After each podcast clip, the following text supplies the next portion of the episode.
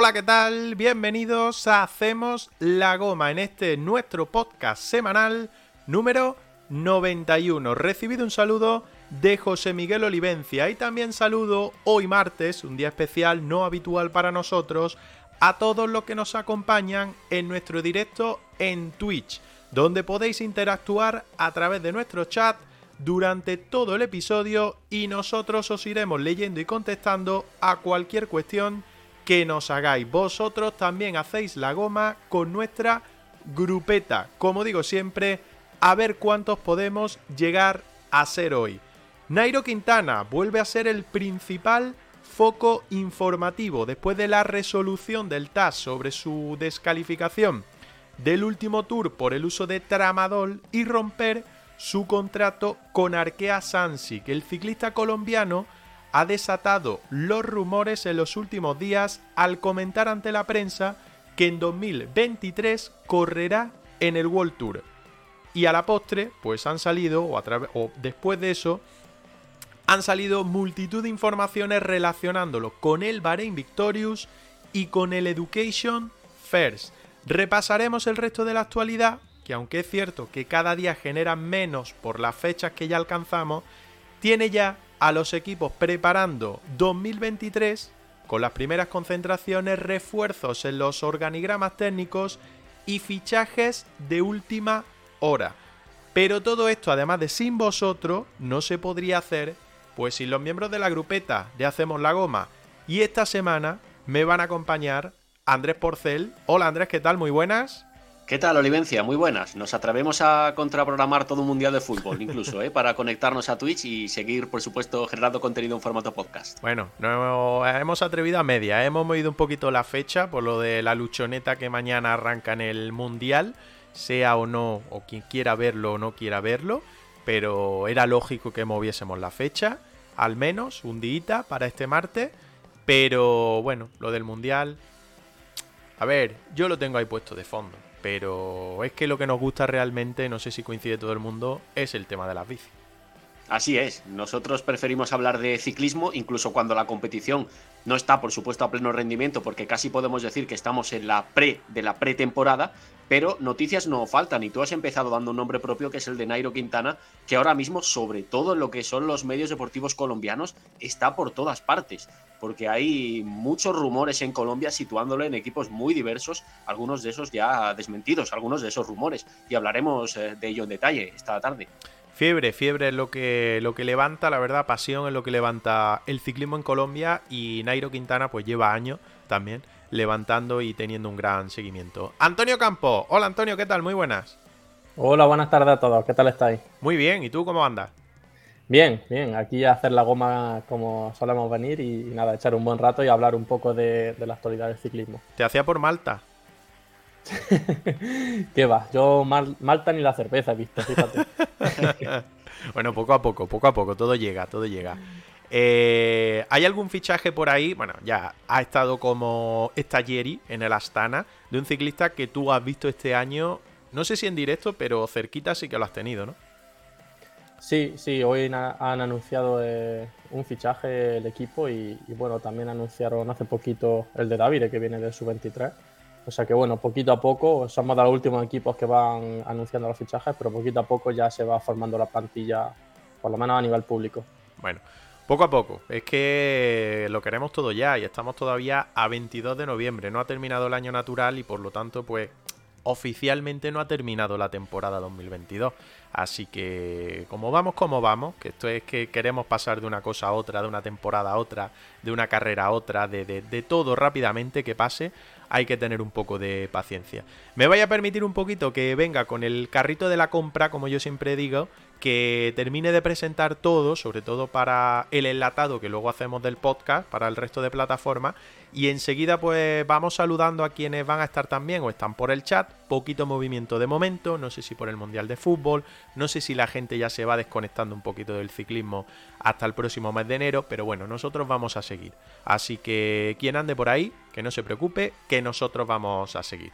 Digo que voy con el carrito de la compra porque como sabéis traemos ventajas como las de 4CIC con 10% de descuento en vuestra compra introduciendo el código ciclismo de Granada en la web 4cic.es y también la posibilidad de compra en HSN a través de los enlaces que nosotros vamos dejando tanto en el chat que saltarán a lo largo del directo en Twitch como los podéis encontrar en todas nuestras redes sociales, particularmente en Instagram. Tenéis ahí el enlace personalizado de Hacemos la Goma para comprar en HSN y también stories y demás que solemos subir con ese enlace. ¿Qué pasa si compráis con ese enlace? Pues que nos dejáis una pequeña comisión y eso nos viene bastante bien pues para seguir invirtiendo en cositas, mejoras, en desarrollar cosas, en comprar cosas que queremos también para hacer sorteos para vosotros, para suscriptores, para seguidores de Twitch y demás, así que eso siempre nos viene muy bien. Y como siempre digo, cuando terminemos el directo en Twitch, enlatamos todo lanzo por la noche a las plataformas Evox, Spotify, Google Podcast y ahí nos podéis escuchar. Si nos queréis apoyar de una manera especial, en Evox lo podéis, lo podéis hacer desde 1,49 euros al mes. Y por ahí también tenemos el grupo de Telegram que saltará también eh, en el chat de Twitch, pero que nos podéis buscar en Telegram con o buscando el grupo. Hacemos la goma y ahí pues vamos soltando también cositas.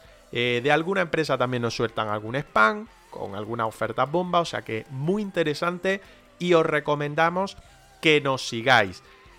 Como viene siendo habitual en la última semana, no vamos a hacer parón, porque ya he juntado a toda la grupeta, es una tontería, que os mande otra vez así con la pantalla de inicio y demás, así que vamos a tirarle directamente. Y con lo que me gustaría empezar, voy a ir bajando música, que luego yo la tengo ahí de fondo ya un poco cascarria ahí, empieza un poco a comer la cabeza. Digo que tenemos siempre muchas cosas activas, pero especialmente hemos activado eh, de cara al 18 de diciembre, al próximo mes de diciembre, nuestra ruta que ya hicimos en 2021, pero que este año pues además hemos aprovechado y hemos hecho o hemos preparado una ruta solidaria. Lo voy a ir buscando por aquí, lo voy a ir pinchando porque me gustaría comentarlo rápidamente, no voy a estar mucho rato, no voy a calentar mucho la cabeza con esto, pero sí que me gustaría pues recordaros e ir eh, comentando cositas. Lo pincho por aquí. Ahí lo tenéis. Ruta solidaria Hacemos la Goma. Hemos fijado como fecha el 18 de diciembre, ya que dimos a elegir entre el día 4 de diciembre, pero veíamos que el tema del puente pues podía hacer que la gente se animara menos, y el 18 de diciembre. En principio, hora de salida las 10 de la mañana, pero ahora explico un poco idea. El sitio, el mismo que el año pasado, eh, la zona del al sur, donde están las dependencias de la policía local de la Zubia, zona amplia, avenida, allí aparcar sin problema para la gente que no vaya directamente en bici, sino que lleve la bici en el coche, y por tanto ningún tipo de problema de aparcamiento. Y para participar, como hemos hecho junto con los amigos de Suma Más, una ruta solidaria, pues lo que sí os pedimos es que traigáis alimentos eh, perecederos. Eh, de esta forma, pues nosotros eh, estaremos allí desde las 9 y media de la mañana aproximadamente.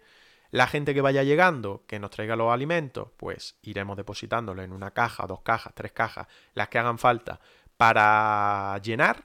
iremos viendo qué número de gente estamos para hacer la ruta y organizando un poquito todo.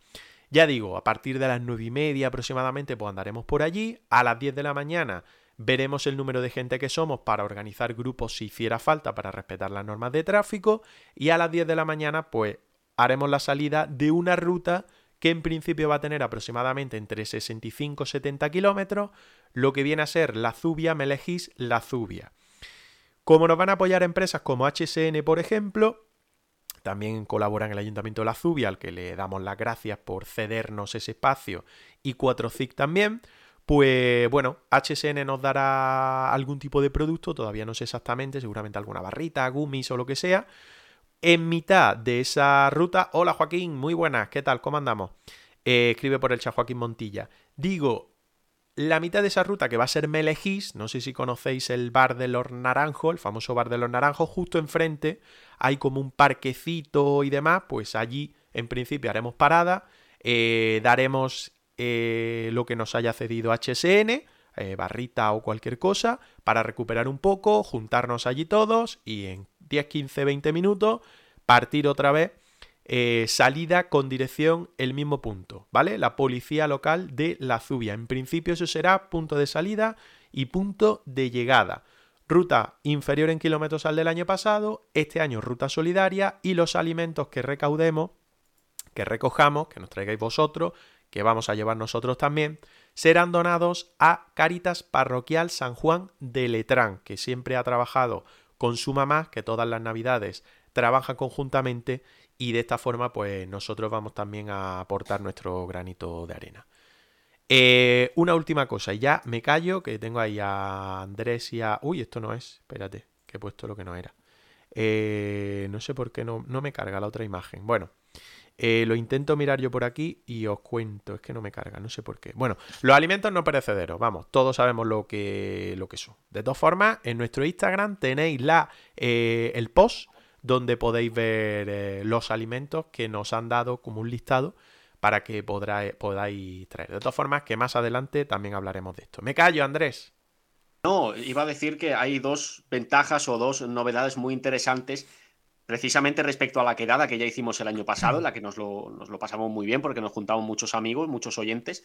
Eh, y es que la primera y principal, fines solidarios, como bien estabas eh, describiendo, esa recogida de, alimentos con, con, objetivos solidarios, que además en las fechas en las que se realiza la, la, quedada es especialmente importante.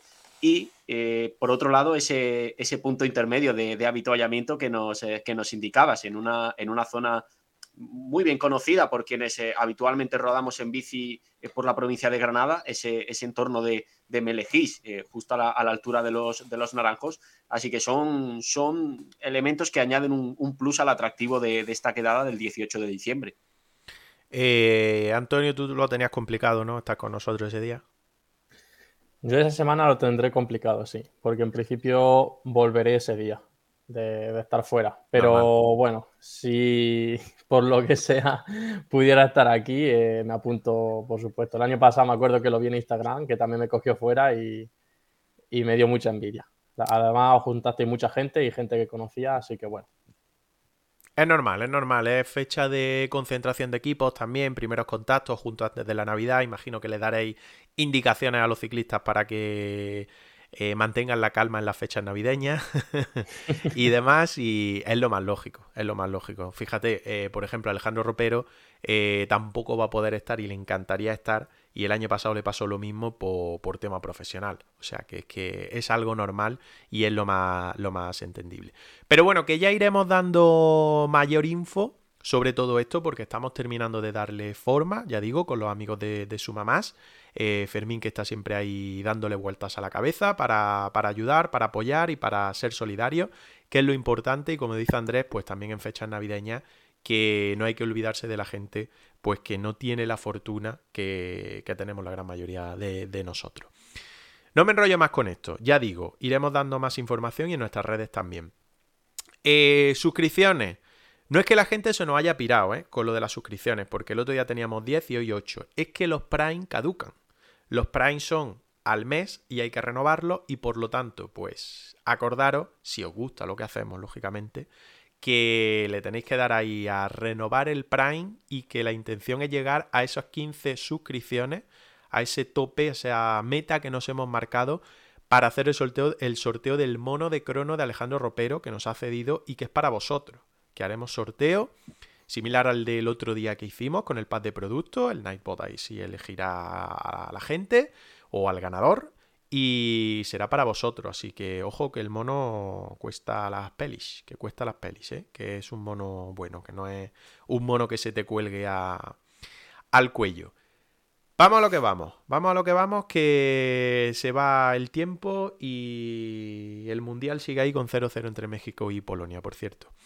Eh, actualidad, diréis, joder, 22 de noviembre, estos siguen charlando de actualidad. Pues sí, actualidad hay. Y yo creo que el que marca por encima de todo la actualidad, lo decíamos en la intro, Andrés, es Nairo Quintana.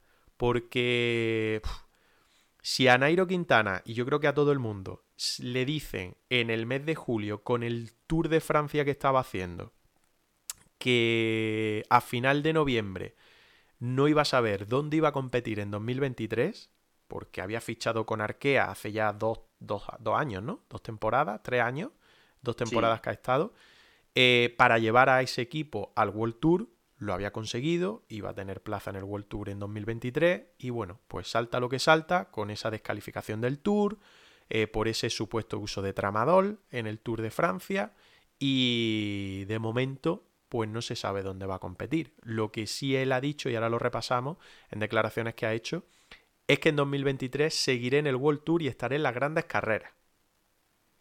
Él está convencido, así que algo evidentemente tendrá más o menos eh, eh, avanzado cuando lo dice con esa claridad que va a estar en el, en el World Tour. Esa descalificación que mencionabas lo precipitó todo. Eh, apuntaba su, su, futuro a la continuidad en el Arkea, donde el rendimiento que ha dado no, no ha sido malo. Evidentemente ya va cambiando su rol. Ya no podemos considerar a Nairo un, favorito en las grandes vueltas, pero sí que le queda a este escalador puro eh, capacidad de sobra para, para, animar en el equipo en el que acabe etapas de montaña las que pueda coger fugas eh, interesantes y optar a la victoria, clasificaciones generales de carreras de una semana, a lo mejor no de primerísima línea, pero sí eh, generales de, carreras de, cierta entidad en las que puede estar todavía al, al, máximo nivel. Y eso le da buena, buena cancha para un equipo World Tour. El problema es esa descalificación que evidentemente no, no te sitúa de la mejor manera en el mercado y te, puede complicar el acceso a según qué equipos. Aún así, aquello ya, eh, se, en ese caso ya se aplicó la normativa, se le descalificó y evidentemente él eh, ahora mismo no tiene más responsabilidades que cumplir en ese capítulo. Leo por aquí, ahora vamos comentando entre los tres. Eh, bueno, Dice, no puedo decir mucho más sobre el futuro, estaremos en el World Tour, vamos a seguir pedalando fuerte, vamos hacia adelante, la idea es seguir motivado para ganar carrera y representar a mi tierra. Eh, presentaba su gran fondo, su prueba, eh, sobre dónde iba a estar en 2023, es lo que tengo en mente y vamos con fuerza para hacerlo, el próximo año estaremos en las grandes. Habla sobre Movistar, que no lo cierra sobre. o no lo cierra de cara al futuro. Hombre, lógicamente yo creo que no está en una posición ahora como para cerrar nada. Eh, dice, mantuvo la expectativa sobre su nuevo equipo. Son políticas de ellos. Por mí lo diría ya. O sea que ahí está diciendo que tiene algo firmado de cara al año que viene. No descartó un regreso al Movistar, a señalar que sería una de las opciones. Hombre, Movistar tiene los 30 ciclistas ya para el año que viene, 28 más los dos neos, o sea que como ciclista encima de la bici parece imposible. La verdad es que hemos tenido muy buena relación con ellos, hemos pasado ocho años de grande éxito y por qué no volver, pero seguimos viendo las opciones, eso es lo importante, que tenemos opciones para seguir y que estoy animado para seguir. Eh, poco más. El TAS y el uso del tramadol. Toda la gente ha visto que soy a lo largo de mi carrera deportiva, lo que he hecho y lo que que, lo que ha pasado, finalmente son tropiezos y hay que seguir hacia adelante. Tengo que seguir cuidándome en todos los sentidos y hay que seguir luchando. Eh, no salió el resultado como me hubiese gustado, pero me defendí. Mi tranquilidad está en que no hice nada malo, por eso seguimos hacia adelante. Seguimos creyendo, seguimos pedaleando y el próximo año seguramente en las pantallas va a salir Nairo Quintana pedaleando en una de las carreras favoritas de todos ustedes a nivel mundial. Eh, Antonio, eh, a ver, la película que monta esta gente es grande, pero lo que no se sabe ni en qué equipo ni realmente las opciones que tiene, porque se ha barajado Bahrein, se ha barajado Education Fair, él lanza la bomba de Movistar, pero es imposible, a no ser que den de baja a alguien, que parece un poco irreal. Es que mm, estamos a final de noviembre. Lo de Movistar no es imposible. ¿eh? O sea, Sí, que, sí que pueden rescindir el contrato de alguna persona y se ha hecho mm, no te voy a decir bastante, pero se ha hecho. Se ha hecho todos los años, se, hace alguno, alguna vez. ¿eh? Eh, pero claro, eso es, por mi parte es soñar, porque estaría bastante divertido. Yo creo que divertida la palabra. que vuelva Nairo a, a Movistar. Pero, pero bueno, no creo, ya te digo, no creo. Yo creo que, bueno, es más por los equipos que, tú has dicho, lo que se tantea más. Hmm. Pero sí es cierto que, lo que te digo, que no es imposible, ¿eh? que sí que pueden rescindir el contrato de, algún ciclista. Lo que pasa es que evidentemente ningún ciclista va a querer rescindir su contrato sin tener nada asegurado para ir a otro equipo. Claro. Pero podría perfectamente. Bueno, más que nada porque, bueno, ya ha hecho las concentraciones, ya ha cerrado tu plantilla, porque además Movistar hizo oficial las plantillas de los equipos masculino y femenino para 2023. Es decir, que tiene que ser una causa incluso mayor, ¿no? O algo que suceda que diga, es que esto me da pie a que rescinda el contrato de alguien. Exacto. Ah. Mm, dale, dale. No, perdona. A, mí me extrañaría mucho que se anunciara ese fichaje, que Movistar realizara un cambio de, piezas de esas características.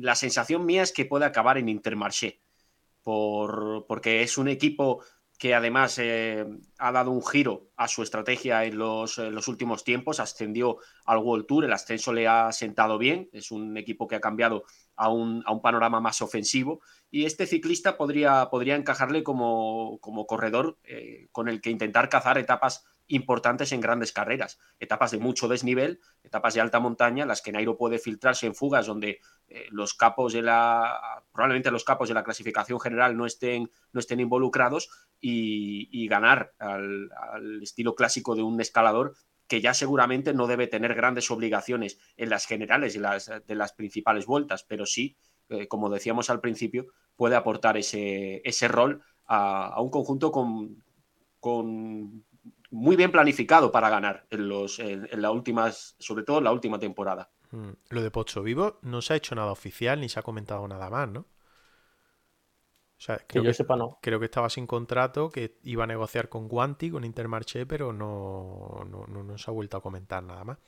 Bueno, habrá que ver lo de, lo de Nairo, si realmente tiene algo firmado ya o no. Inmediatamente lo que se empezó, creo que desde Francia, eh, no sé exactamente qué periodista, pero desde Francia se filtró que lo tenía hecho con Bahrein Victorious, que había firmado ya un contrato para 2023 con el equipo de Bahrein, pero el equipo salió prácticamente de manera inmediata a negarlo. Esto es de Velo News, dice Bahrein Victorious niega los rumores de que Nairo Quintana se unirá al equipo. La estrella colombiana insinúa durante el fin de semana, lo que hemos leído, que competirá en el World Tour en 2023 pero aún no se ha revelado su, destino. Eh, un funcionario, bueno, esto está traducido ya sabéis cómo, de Google directamente, eh, del equipo le dijo a Velo News el domingo que los rumores que circulan en las redes sociales sobre la llegada de Quintana no son ciertos. Eh, todo generó especulaciones sobre lo que había hablado y demás. Bueno, es un poco repetir lo que hemos, lo que hemos, lo que hemos hablado. Barin Victorious está rechazando la búsqueda de perfil antes del Tour de Francia. Eh, vale. Tiene siete fichajes. Joder, cómo está esto traducido. Eh, Andrea Pascualo, eh, Nikias Art, Dusan Radjovic, Fran Milijovic, Rainier Kokilgar y Cameron Scott y Sergio Tu. Serían los siete fichajes que ha hecho para el año que viene. Tiene 27 corredores en plantilla, por lo tanto sí habría sitio para Nairo. Y tiene a un ciclista, un compatriota, que es Santiago Buitrago, para la lista de 2023. Salida este año Luis León Sánchez, eh, Dylan Teuns, eh, Jan Traknik y Domen Novak. Pues tiene bajas importantes para el año que viene. Sí, y además Nairo en este equipo podría encajar bien, si lo, si lo analizamos, porque eh, Bahrein tiene esa filosofía de, moverse, sobre todo en, las, en, los días de más desnivel, de, de añadir ritmo y complicar a los rivales en las jornadas de montaña y para eso Nairo evidentemente te va a aportar mucha potencia. Hmm. Bueno, séptimo en el Tour, descalificado por ese supuesto uso de tramadol del que, bueno, pues le intentó cambiar esa, que no lo descalificaran en el TAS y se lo han denegado. Así que a ver qué pasa, porque la mancha queda ahí, aunque sea un producto que realmente no está prohibido, o no está mejor dicho, si prohibido en carrera, no marcado como una sustancia dopante como tal. Es una sustancia que, bueno, es polémica. Yo, hmm. por ejemplo, eh, hice, hice un estudio que estaba financiado por la AMA y la hice aquí en el CINCIP de, de Granada. Eh, y iba de tramador. Y, bueno, me acuerdo que, fue un compañero mío de facultad y un francés eh, de representante de la agencia que vino y, bueno, era mm, el estudio iba sobre el tema atencional. O sea, nos, ponían a hacer un esfuerzo muy alto, pero con una tarea cognitiva.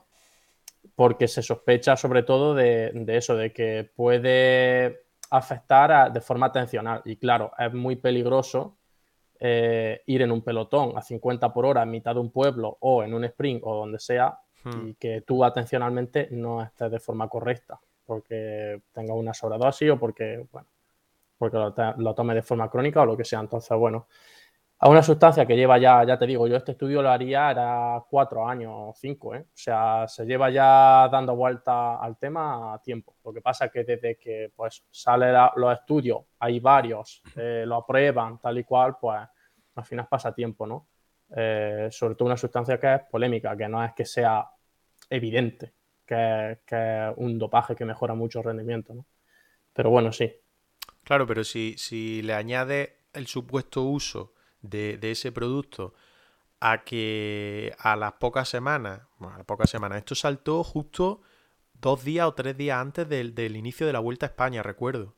Claro, que precipitó el hecho de que no participara finalmente en la Vuelta Ciclista a España. Fue justo eh, comenzando, casi cuando se iba a dar la salida ya de la Vuelta cuando saltó la noticia. Eso es, y le unes que una semana, una semana y pico, dos semanas o tres semanas, las que fuera, que no recuerdo exactamente cuánto, eh, rompe el contrato con Arkea cuando había renovado tres días antes de que saltara la noticia esta.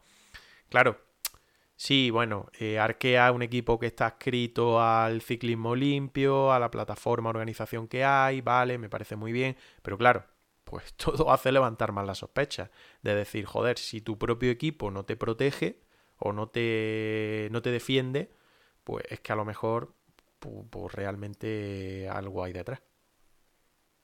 Es que los ciclistas colombianos, eh, digo colombianos porque hay muchos en el ciclismo profesional, pero en general en Latinoamérica el control es bajísimo a nivel de, dopaje y, toda esta sustancia, porque eh, piensa que no hay presupuesto para pagar ese tipo de controles y eso cuesta eh, hacerlo y la gente que lo hace y tal. Entonces hay un control muy, muy bajo y, claro, pasa que cuando hay muy poco control suele haber mucha gente que se aprovecha y eso hace que la cultura en general sea muy distinta a un país en el que se controle muchísimo eso. Entonces, bueno, sí, es verdad que, hay una diferencia bastante grande en ese caso. No, digo evidentemente que los latinoamericanos eh, se dopen más o no se dopen, no, no, se trata de ese tipo de cosas, pero sí es verdad que la cultura en cuanto a eso es muy distinta. Y, bueno, eh, al final los ciclistas, sobre todo también, pues lo, dicho, los latinoamericanos, cuando van allí, están lejísimos, eh, hacen lo que ellos quieren.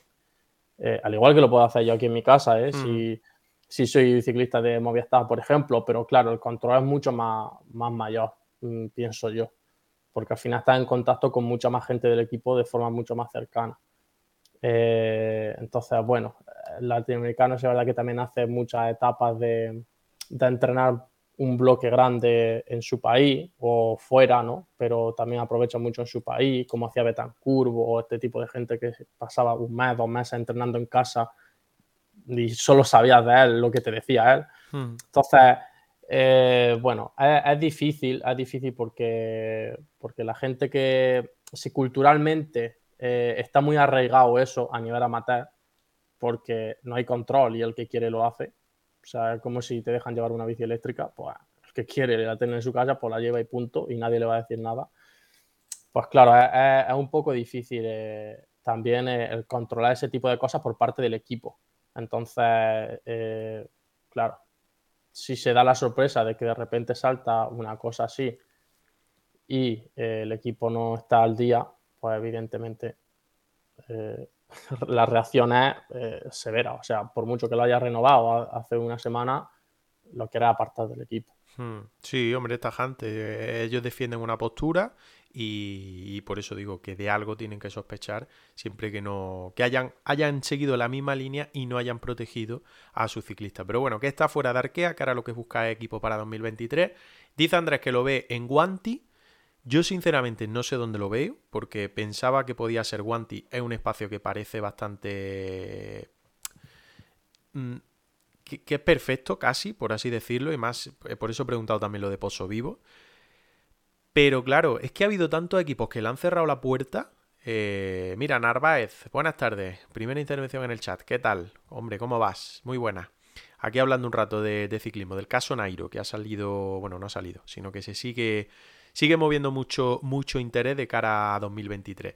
Digo, que le han cerrado la puerta a tanto equipos, lo del Bahrein fue enseguida, le cerraron la puerta, antes ya se le habían cerrado equipos franceses como el Grupama, que también había sonado. Eh, ¿Qué más equipos habían sonado también en AG2R la Mundial. Eh. AG2R, correcto. Citroën, perdón, AG2R Citroën en la actualidad. Eh, le cerraron directamente la le cerraron directamente la puerta cuando cuando cuando bueno cuando rescindió con Arkea entonces no sé que esté tan seguro que lo diga tan seguro no sé yo para mí que, que, no, no debe de ser tan claro si, mm. si realmente no se ha hecho nada oficial pero bueno opinión mía Sí, de hecho, es verdad que cuando, cuando leemos esa entrevista y ese titular, eh, parece que tiene algo bastante avanzado, que hmm. debe evidentemente saber eh, que su futuro está garantizado en el World Tour porque, porque lo explica de forma, de forma inmediata. Eh, veremos en qué acaba. Yo, sobre todo, decía lo de, lo de Intermarché porque parece que se dan las circunstancias, el contexto idóneo, quizá para el equipo y también para él. es un bloque en el que no va a encontrar excesiva presión, algo que ya pasaba también en Arkea que no son equipos que le vayan a, exigir eh, seguramente unos, unos, resultados a los que ya eh, no, puede aspirar, pero él también va a encontrar, eh, si, se confirmara ese fichaje, un, bloque World Tour, una estructura World Tour que ha crecido bastante en los últimos dos años, sobre todo en las últimas dos temporadas, y le permitiría seguir compitiendo al, al máximo nivel él, si según lo indica en la entrevista, va a competir en el World Tour. Así que eh, tampoco hay muchas más eh, opciones. No, no, pensamos que sea ninguno de los gigantes eh, los que vayan a, mostrar interés o a, incorporarle. Hostia, se escuchó hasta UAE, porque Machín dio así una pincelada en una entrevista y como Machín, pues tampoco es alguien que, que te asegure nada tajantemente, sino que lo deja así todo volando en el aire, pues se ligó con UAE. Ojo. Y bueno, UAE parece que ficha todo lo que hay disponible. por eso, por eso digo que, no sé. Bueno, lo de Movistar sería ya la fumada máxima. O sea, que Movistar ahora diga que ficha Nairo, eso sería una fumada que.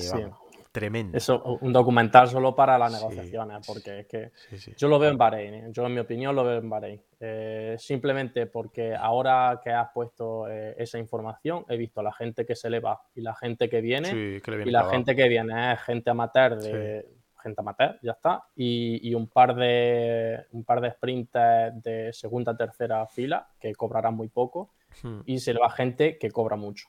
Se le va Corbelli, se le va Dylan Teuns, se le va Trani, se le va gente que gente que tiene mucho peso en el equipo. Entonces yo pienso que simplemente por eso eh, debería, bueno, debería. Lo veo en Bahrein. Lo veo en hmm. Bahrein. Hay un par de. Sí, perdón, Andrés. Perdón, Olivencia, ¿no? Eh, cuando ha comentado ahora Antonio Campos lo de Travnik y lo he podido leer eh, conforme Olivencia repasabas la noticia de, la, entrevista de, Quintana, yo no me acordaba de que Jumbo Visma ha fichado a, a Travnik y, menuda locomotora. O sea, otra. Eh, otro, otro gran turismo más para, para Jumbo Visma. Totalmente, la verdad es que la verdad es que llama mucho la atención. De Bahrein hay más temas hoy, ¿eh? Hay un par de temas más, el de Luis Le que lo vamos a tratar que ha hablado para en una entrevista también hace unos días y habla con bastante interés sobre Bahrein y luego aquella investigación que había del Tour del año pasado que sigue abierta y que también está relacionada con temas de dopaje y demás y fíjate, pues si ahora se le va a Nairo también ahí dentro, eh, se, se pone la cosa ahí un poquito más, más en duda. Pero bueno, oye Narváez, que nos dices que es genial, lo escucho atentamente. Eh, sé que nos sigue, eh, no sé si nos has dejado el Prime. Recuerdo, dejar el Prime es gratis, no cuesta nada, si tienes Amazon Prime, claro. Lo ligas entrando en la página de, de Amazon Game ligas tu cuenta del Prime, luego te vienes a Twitch, te vienes a Hacemos la Goma y ahí puedes dejar el Prime gratis durante un mes, ¿vale? Luego si te sigue gustando, pues lo sigues dejando más meses. Cuando lleguemos a 15 entre los suscriptores, pues vamos a sortear lo que pone ahí en esa meta que hay abajo, sorteo de mono de crono de Alejandro Ropero, ¿vale? Que nos ha cedido, así que queremos seguir sumando, nos ha bajado un par de ellos porque se han agotado el Prime que tenía la gente, pero la intención no es que lo renueven solo, sino que se vaya sumando más gente, ¿vale? Nos da las gracias, nada, hombre, gracias, gracias a ti. Os voy a poner una cosita para acabar con el tema de Nairo, porque Ya he dicho que en Colombia es pasión y levanta mucho interés toda la información. Y mira qué casualidad, yo lo veo como casualidad porque soy un mal pensado. Eh, ahora me decís vosotros cómo lo veis. Pero que cuando más información estaba saliendo sobre el tema Nairo, pues cuelgan este vídeo en redes sociales. A ver si puedo ponerlo por aquí. Y lo vemos.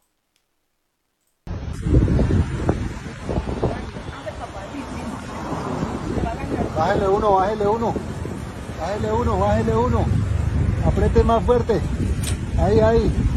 Otro, bájale otro, bájale otro. Hola, Nairo. ¿Qué pasa, Nairo? ¿Cómo vamos? ¿Todo bien? Excelente. ¿Cómo es la camiseta? Muy bien, excelente. Ah, otro, ¿no? Muy bien, ahorita. Éxito. Adiós. Éxitos. Oye, que eso, que es pasión lo que tienen allí por los ciclistas, que lo respetan mucho, pero joder, es que está bien tirado, ¿eh? Yo es que pienso mal, ya lo sabéis, que, que más o menos trabajo en estas cosas y yo lo veo un poco ahí tirado eh, a decir, venga, que se está hablando de él y le ponemos esto y le estamos haciendo un poquito de lavado de imagen.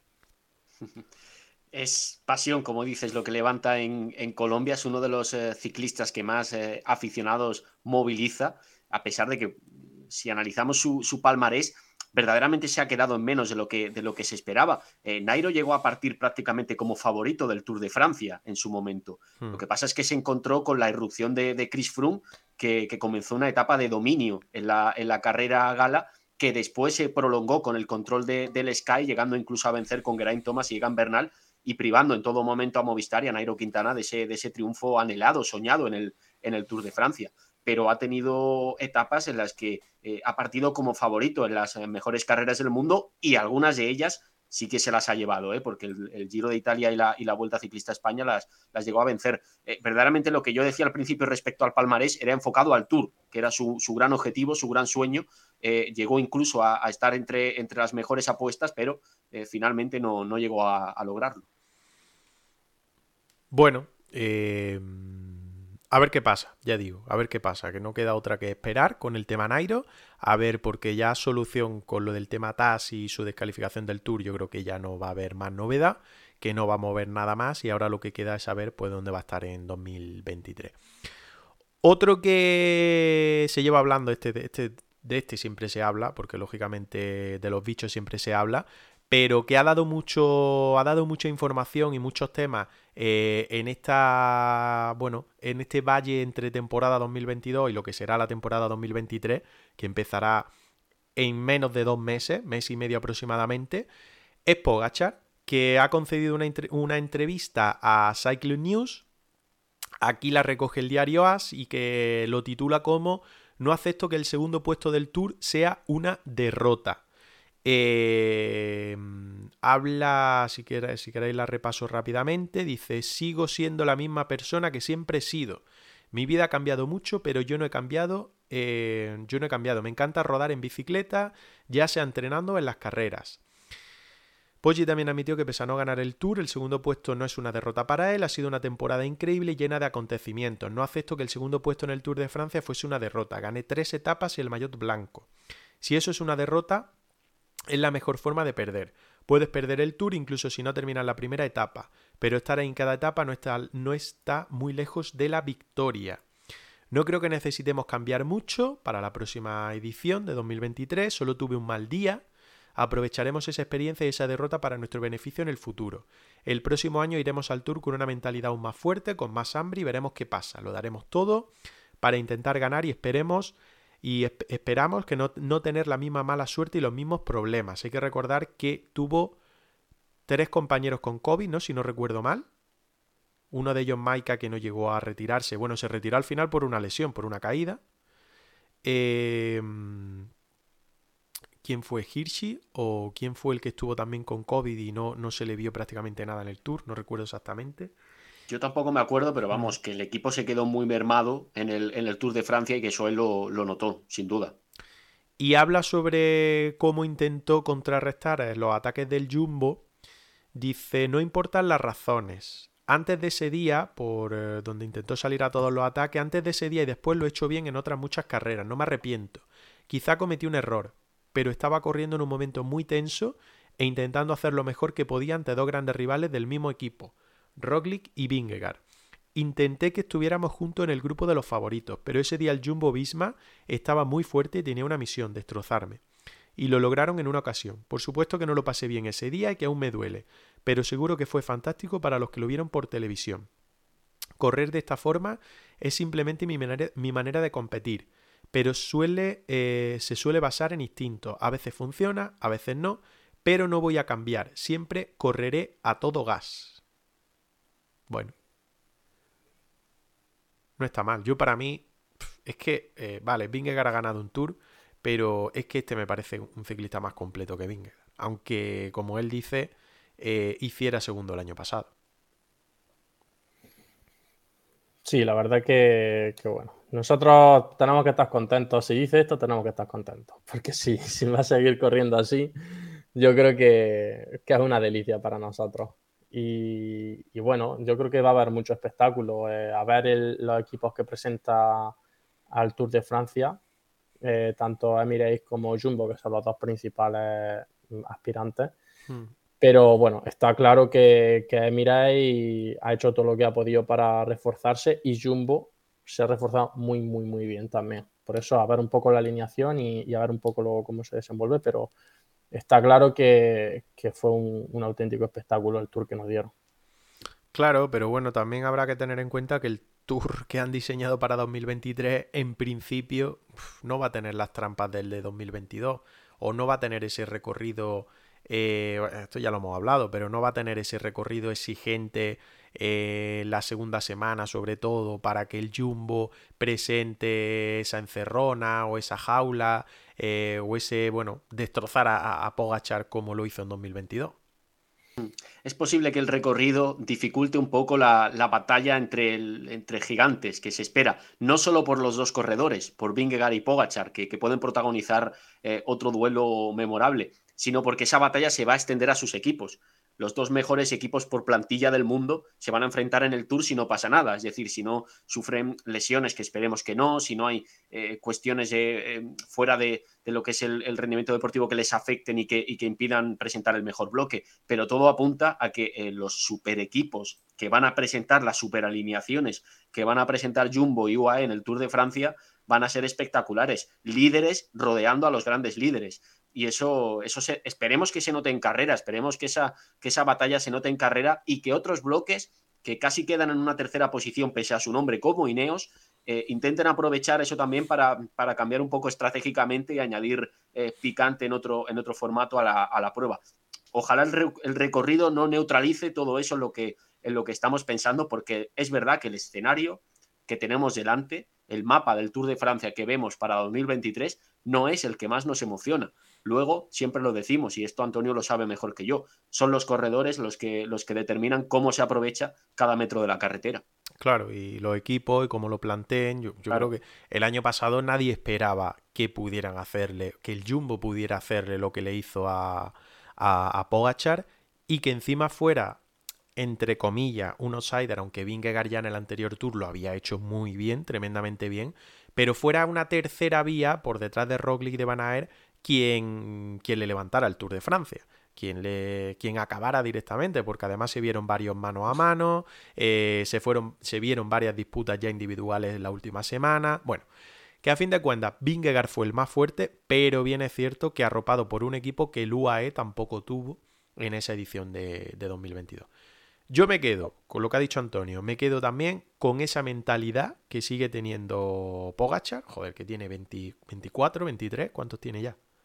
23, ¿no? Es que no lo sé, tío. 24. Yo diría que sí, el camino de 24 quizá. Y eso, que siga teniendo esa mentalidad de decir, no, no, ojo, que sí, que yo he perdido un tour, pero que, que he hecho segundo. Que no es que el tour me lo haya perdido por, no sé, una caída o, o que me haya sentido mal en tres etapas y haya caído a la octava posición, a la décima o a la 50, a la posición 50. No, es que he hecho segundo, he estado ahí y el año que viene voy otra vez a, intentar ganar y, a seguir dando guerra. Así que... 24 años tiene.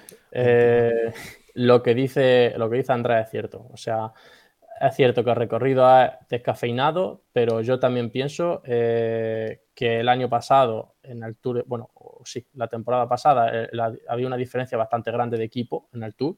Sobre todo tener a, un líder de gregario, como podía ser Roglic, aunque no le duró todo el Tour de Francia, eso es eh, fundamental, pero, pero clave. O sea, eso es muy clave. Más allá de tener gregarios buenos, el, el poder jugar una segunda base es clave.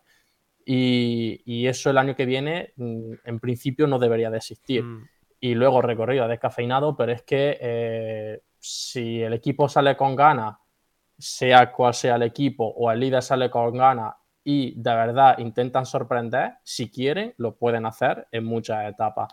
Porque eh, yo qué sé, eh, Fuente D con Contador. Eh, el año, hace dos años, el duelo que vimos entre Van der Poel y Van Aert en el, en, el Tour de Francia. Hmm. Una etapa que, se volvieron locos.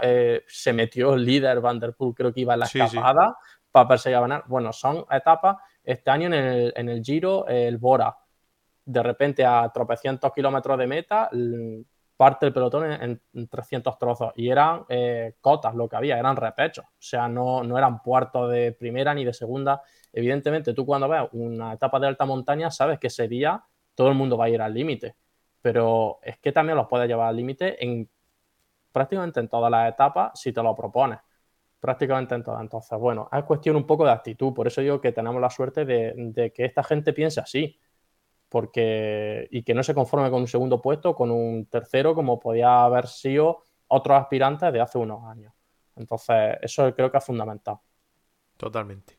Totalmente lo bueno la mentalidad nueva que hay en el, ciclismo de, de, esa gente que sale pues con 18, 19, 20, 21, 22 años. Y Pogachar es de los que le va a la marcha, que si hay un día de viento y se montan abanicos, se pone, por ejemplo, el Quick Step a montar abanicos, él, aunque no sea su equipo, se apunta ahí arriba y le, y le gusta que, haya meneo y que, que haya posibilidades de, distanciar a sus rivales, incluso en etapas llanas eh, que se prevén que finalicen al sprint ojalá ese sea otro factor que, podamos ver y que, pueda animar algunas de las jornadas. Y lo que dice Antonio, eh, cualquier eh, terreno acotado con, determinados desniveles que no tengan por qué ser grandes puertos, a él ha demostrado que le sirven para, mover la carrera. Ojalá lo que le pasó el año anterior o en este Tour de Francia anterior no, no limite sus movimientos, porque algunos eh, pensaron que se cebó en ese, en ese tour estando solo, que cayó fácilmente en las redes de Jumbo porque aún viéndose solo siguió atacando y atacando. Esperemos que no, que no cambie su, actitud, a pesar de que el año 2022 eh, no le ha salido bien ser tan ofensivo en el, en el Tour de Francia, que ahora, teniendo un equipo más fuerte a su alrededor, mantenga esas ganas de, de poner el ciclismo patas arriba. Oye, me surge ahora una pregunta, así como estamos hablando ya de tema Tour y tal.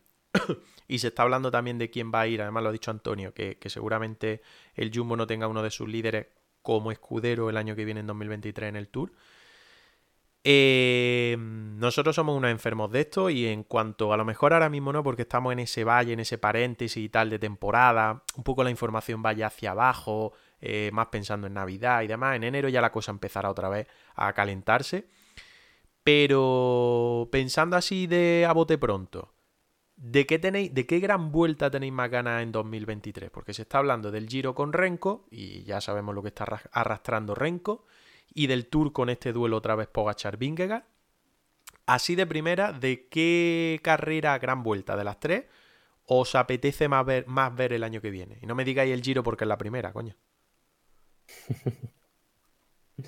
Yo personalmente a mí eh, siempre me ha gustado más el Giro. Eh, sí es cierto que el año que viene todavía no se sabe muy bien la gente que, puede apuntar al Giro, pero eh, yo si va a Benepool, eh, luego se apunta Roglic y se apunta gente como puede ser Mikel Landa o alguno de los Yates o gente de este estilo que siempre va, al final se forma un, cartel muy bueno. Eh, yo el Giro por el recorrido que tiene y por gente de ese tipo creo que, que a mí es lo que más la atención me llama.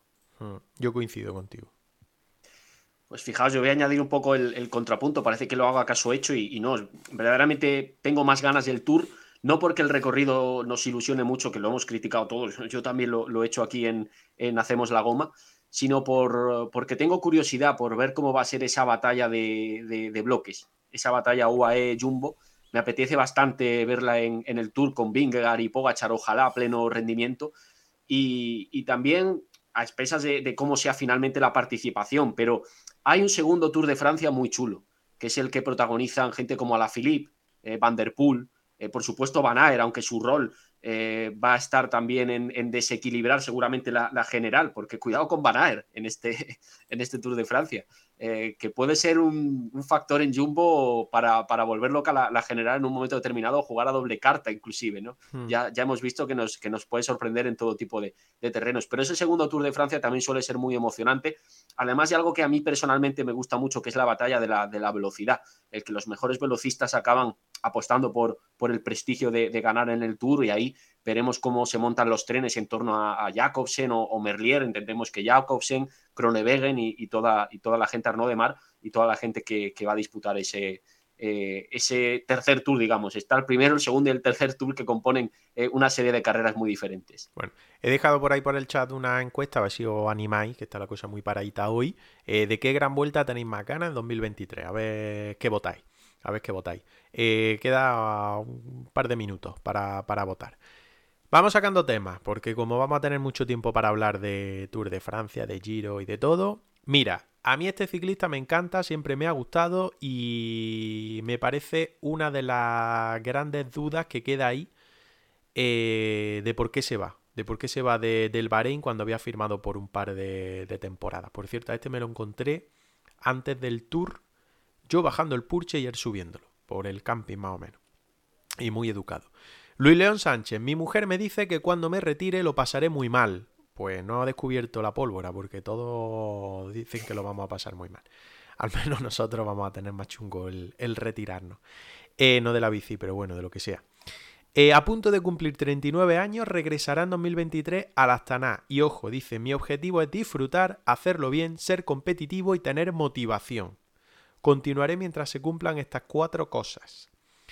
Eh, entrevista a la agencia F. Bueno, habla de lo que he dicho, de, que cuando se retire lo que le dice su mujer. Eh, es un compromiso con el Bahrein para firmar por el Astana, un compromiso de uno más uno para volver a un equipo ideal, o sea, un contrato anual para, para el ciclista de, de Mula, el ciclista murciano. Eh, ¿Qué más dice por aquí? Dice, no me imagino mi primer día alejado del ciclismo, el día que me levante y sepa que se ha acabado, que no me voy a poner ningún dorsal, mi mujer siempre me advierte que lo voy a pasar muy mal. Eh, he tenido la suerte de vivir muy bien de este deporte, que me ha permitido conocer muchísimos lugares. Le estaré agradecido siempre al ciclismo y al mundo de la bicicleta. Eh, mi prioridad, my fan. Bueno, preguntado sobre si en un futuro ligado al mundo del ciclismo. Cuando deje la bici, muchos me dicen que tengo que ser director de equipo. Pero los directores de equipo pasan muchos días fuera de casa. Si dejo la bici para estar más tiempo en casa, no sé si daré ese paso. Luis le recuerda su inicio. Bueno, me cuido. Seguramente el secreto de su éxito. Los deportistas profesionales sean más longevos tiene que ver con la profesionalidad. Ahora todo muy diferente, hasta se pesa la pasta, se mide la ingesta de carbohidratos en carrera y todo eso suma para que tu cuerpo pueda durar, tu cuerpo pueda durar mucho más de lo que duraba antes. Eh, yo quiero leer, llego, quiero llegar al punto donde habla. Dice, ¿por qué el cambio? Evidentemente, a día de hoy, el Bahrein es mejor equipo que Astana, pero no me he sentido cómodo y no he venido a perder el tiempo. No tengo edad para hacerlo, ni tampoco quería hacérselo perder a nadie. Confirma que habló con el manager de Bahrein y llegaron a un acuerdo para abandonar el equipo. Después surgió la posibilidad de volver a la Astana de Alexander Vinokurov, donde ya estuvo entre 2015 y 2021. Era lo que necesitaba. Quiero disfrutar, estar bien y volver a un equipo en el que yo, yo he estado, en el que conocí a la gente. Ya no estoy en edad de intentar cosas nuevas, porque tampoco tengo tanto tiempo. Quiero disfrutar y hacerlo bien. Astana es el equipo. Alguien ha entrado por ahí. Ahora, ahora lo veo. Astana es el equipo ideal para mí. Si me equivoco o no, será cosa mía, confiesa. Em, admite que la temporada no ha sido ni muchísimo menos un mal año. E, este hizo decimosegundo, decimoquinto en el Tour. Fue, fue el mejor español en fue el, mejor español, porque tras retirarse Enric Mas fue el mejor clasificado de los ciclistas españoles en la general, lo que demostró una vez más su eterna regularidad. Dice, las victorias son los que cuentan, para mí individualmente, para la estadística. Si no ganas, aunque sea una carrera de un día, parece como si la cosa no hubiera ido bien. Su contrato con los, los kazajos de una temporada renovable otra más, eh, uno ya tiene una edad, no sabe si una lesión a cualquier cosa le pueden impedir continuar. Su único objetivo es disfrutar, hacerlo bien y ser competitivo. Continuaré mientras se cumplan estas cuatro cosas. Ahora la gente joven está apretando mucho y están ganando las carreras de tres semanas niños de 20, 22 o 23 años. No quiero que llegue el día en que tenga que decir que sobro porque ya me estoy arrastrando, ni muchísimo menos.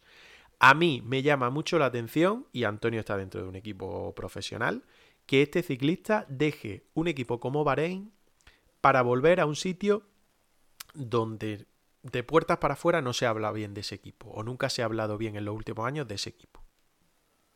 Y mientras voy metiendo a un integrante más, que creo que anda por aquí. Sí, yo creo que, debe tener amistad muy fuerte ah. con, parte del staff o, algunos compañeros o lo que sea. Porque, bueno, también es verdad que allí pasó eh, unos cuantos años y, y, bueno, se debe de sentir cómodo un poco en el ambiente, pero, pero es cierto que llama la atención lo que tú dices. Tampoco es que la gente hable súper eh, bien de Bahrein, la verdad, pero, pero bueno, eh, de tema de Astana, este año ha sido horroroso. Eh, prácticamente ganaron la clásica de Jaén, que, para mí es un monumento, evidentemente. y, después de eso, pues nada, prácticamente todo el año. y bueno, eh, llama mucho la atención, pero a eso, yo creo que debe tener allí mucha amistad, se debe sentir muy cómodo también con, con manager, con gran parte del staff, porque si no, no hay otra explicación, porque no se mueve por tema de dinero, no se mueve por tema de ambición, no se mueve por tema de... O sea que, por cierto, hizo 14 en el Tour de la General y 16 en la Vuelta. ¿eh? Joder, es que ha hecho un buen año. A una edad y, eso, y con unas funciones de, casi de clasificación general en este, en este caso, en dos carreras que fueron muy exigentes y, consecutivas, lo que demuestra sus cualidades. Un ciclista al que nos gusta más todavía eh, verle cuando, cuando entra en, fugas de etapas importantes y esa capacidad resolutiva que ha tenido, que ha tenido siempre. Habláis ya Astana, fijaos que, que yo coincido plenamente con vosotros en algo, y es que mm, hace tiempo que no se habla desde fuera bien del equipo. Eh, se rumorea incluso, se ha rumoreado incluso con, problemas de pagos, especialmente al, comienzo de la temporada. Es algo que los, que los medios han publicado alguna vez, aunque tampoco hemos logrado saber mucho más. Pero sin embargo, hay recientes casos de retornos eh, de grandes corredores Astana y creo que ninguno de ellos ha, dicho malas palabras. Miguel Ángel López, después de hmm. acabar mal con Movistar, Nibali, que ha cerrado su, carrera deportiva en, en, Astana, y ahora otro, otra leyenda del ciclismo reciente, que sin ninguna duda es Luis León Sánchez. Así que algo también deben, deben de hacer bien para generar cierta fidelidad, sobre todo entre, entre capos, como son estos ciclistas. Hmm, Déjame que salude a Fernando Sánchez, que se une a nosotros. Hola Fernando, ¿qué tal? Y ¿Cómo estáis? ¿Me escucháis bien? no sé cómo se me oirá hoy. Eh, no se te escucha nada mal, no se te escucha nada mal. Yo he cometido aquí un fallo, pero lo voy a arreglar ahora mismo. Ahora, digo que, ¿todo bien o qué? Sí, sí, la verdad que hoy Hoy especialmente cansado, ya sabes tú por qué, porque sabes con quién he estado esta mañana y hoy estoy poco que me duelen las patas, pero, pero por lo demás bien, por lo demás bastante bien. Bueno, un decorado muy chulo, ¿qué te has buscado? ¿Estás de bares o qué? Eh, no, estoy en mi casa. Ah, vale, vale, vale. En mi casa en la, en la dotura, en la mía mía. Bueno, bueno, bueno, es que claro, es que aquí el hombre tiene muchas casas. Sí, muchas propiedades, muchas propiedades. Algunas con ruedas, algunas con ruedas. Algunas con ruedas también. Algunas, con ruedas. Más acordaros del vídeo aquel que hicimos el año pasado desde mi casa de la herradura. Ya se Es verdad, es verdad, es verdad. Es verdad, verdad. A ver si no lleva, no lleva un día. De mi mansión. De Joder, pues tú eras el que grababa, así que tú sabes dónde está. Muy bien. Oye, estábamos hablando aquí, hemos hablado de varios temas y estábamos tocando ahora el tema de Luis León Sánchez que... Sí, estaba, estaba atento escuchando. Que vuelve a Astana y llamaba la atención en lo que estábamos hablando de cómo ha salido, bueno, cómo ha salido, no es que haya salido mal, pero sí es verdad que no, que no habla muy bien, al menos de lo que él ha sentido dentro de un equipo como Bahrein, del que, ay, mira, tenemos un, tenemos un miembro más de la goma. Eh, de un equipo importante, un equipo con presupuesto y un equipo llamado a ser de segunda línea, pero para, tener importancia como, como, es Bahrein. No sé exactamente qué, puede hacer que, un deportista profesional de, esa envergadura no esté contento o no esté a gusto en un, en un equipo de, ese nivel y de esa clase. Bueno, pues no sé si lo habréis comentado, pero yo entiendo que, que, será seguramente por diferencia a lo mejor con los objetivos que él podría tener, eh, objetivos deportivos, objetivos económicos, porque otra razón tampoco los compañeros también pueden al final si tiramos de sentido común es lo único que se nos puede ocurrir porque es un trabajo más. Entonces, cambiarte de, empresa, por así decirlo, pues supongo que son esos factores. Los objetivos que puede tener deportivos, evidentemente lo económico y por último o, por primero, pues los compañeros, que al final está a gusto con los propios compañeros, pues lo yo creo que es lo más importante ante un trabajo. Mm. Bueno, eh, no sé si queréis añadir más, algo más. Ya digo, yo para mí no lo conozco personalmente, pero lo poco así que he podido medio tratar y tal, me parece una persona y un ciclista excepcional en ese aspecto. Sí, yo simplemente decir que nos alegra mm, que vamos a seguir verle, vamos a seguir viéndole competir, en este caso con el, con el mayor de Astana, y eso es una buena noticia para el ciclismo español. Evidentemente ya es un corredor muy experimentado, que, tiene una, edad, pero que sigue, sigue a muy buen nivel, como demostró su última, su última campaña, y ojalá porque no le veamos, le veamos ganar. Siempre ha sido un ganador y ojalá en 2023 le veamos alzar los brazos con, con Astana. Más temas. Por, poner, un poco, por poner un poco de humor, yo creo que yo creo que se ha enterado que va a venir Nairo Quintana y ha dicho, uff, yo me voy de aquí. que además en Astana viene eh, un chaval que se llama Gleb Sirisa que, que, va a conseguir 20 victorias el año que viene al sprint y, de, y, todo lo que le pongan. Y ha dicho, bueno, entre Nairo y este, eh, yo me voy con este, que este habla poco y, y se queja poco también. Lo de Chiricha ahora, ahora, lo veremos, porque le han hecho, le han hecho contrato después de, yo creo que hacer algo inimaginable, que es ganar. Copa de España se llevó dos, ¿no? Sí, casi todo lo que hizo, sí. Sí, sí, se llevó dos y luego llegó a Pro y también ganó. O sea, que, que bestial, que tremendo. No sé si está ligado con la salida de Luis Le, yo no quiero soltar nada aquí, pero el caso Bahrein sigue abierto y esto lo publicaba Velo News hace unos días, dice Europol finaliza la fase operativa de la investigación victoriosa, eh, bueno, victoriosa no, esto está mal traducido para variar, de la investigación sobre Bahrein Victorious. Eh, Europol revela que el caso está ahora en manos del Poder Judicial. Dice, la investigación sobre Bahrein Victorious está ahora en manos del Poder Judicial. Eso según Europol, el brazo policial de la UE que ayudó a coordinar una serie de redadas en todo el continente contra el equipo World Tour justo antes del Tour de Francia, es decir, junio-julio. La revista británica Cycling Weekly informó que Europol dijo que la fase operativa concluida en el caso de alto perfil, la fase operativa de la acción coordinada contra el uso de sustancias prohibidas en las carreras de ciclismo ha terminado. Europol apoyó la fase operativa desplegando a sus oficiales en los países participantes para facilitar el intercambio de información y brindar apoyo forense para los dispositivos electrónicos incautados. El caso está ahora en manos del Poder Judicial. Los comentarios públicos eh, surgen de las redadas de alto eh, perfil en meses. Las fiscales franceses están investigando la evidencia, pero no ha habido ninguna acción o comentario oficial. Eh, se actuó en Francia, Bélgica, España, Croacia, Italia, Polonia y Eslovenia. Entre el 27 de junio y el 30 de junio. 14 ubicaciones en 6 países. Eh, ¿Qué más? Dice por aquí. Barin Victorious negó haber actuado mal y tras una serie de declaraciones públicas no ha comentado recientemente nada sobre la investigación. Poco más, yo que recuerde una redada de este tipo, desde el caso Festina poco, se, poco ha habido más, ¿no? No sé si os acordáis de alguna más. Yo recuerdo eh, con el equipo de los hermanos Sleck, algo que, ocurrió también, que la, policía investigó algunos de sus coches y demás, pero aquello quedó en nada. Si, no estoy, si no me falla la memoria, aquello quedó absolutamente en nada. Y este caso, antes lo, decía Antonio, que Bahrein no es un equipo tampoco del que se hable muy bien desde fuera, eh, pero este caso es muy raro, porque no hemos, no ha surgido una información clara y precisa sobre en qué puede derivar y, tampoco, tampoco se, se, han resuelto los, los detalles. Entonces, eh, igual no es el mejor hilo el que realizamos, pero sí que es cierto que antes lo veíamos cuando hablábamos del rumor sobre, sobre Nairo. De este equipo han salido bastantes corredores importantes hmm. de cara a la, a la, próxima campaña, e igual eh, todas estas sospechas tienen, tienen que ver con esas salidas. Está claro que muchos corredores saldrán porque no les gusta estar en un equipo que tenga esa imagen. O hmm. sea, no ya por lo que pase dentro del equipo, que tampoco lo sabemos, y también puede ser igual el motivo, ¿no? Pero, pero evidentemente estar en un sitio así, eh, si tú no, te gusta eso o que te relacionen con eso, pues tú intentas buscar otra alternativa.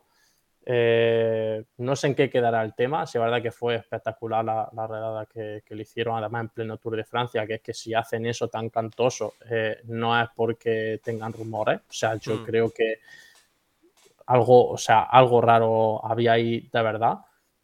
Y, a mí lo que, lo que me llama la atención de esto es eh, que en Bahrein antes la gente volaba y ahora no. O sea, en general, ¿eh? Y no, y no es ninguna acusación, ni sino que es algo que me llama la atención. O sea, gente como Caruso peleando un Giro de Italia con 30 y muchos años y luego la Vuelta a España igual, que ganó la etapa de Almería, creo recordar.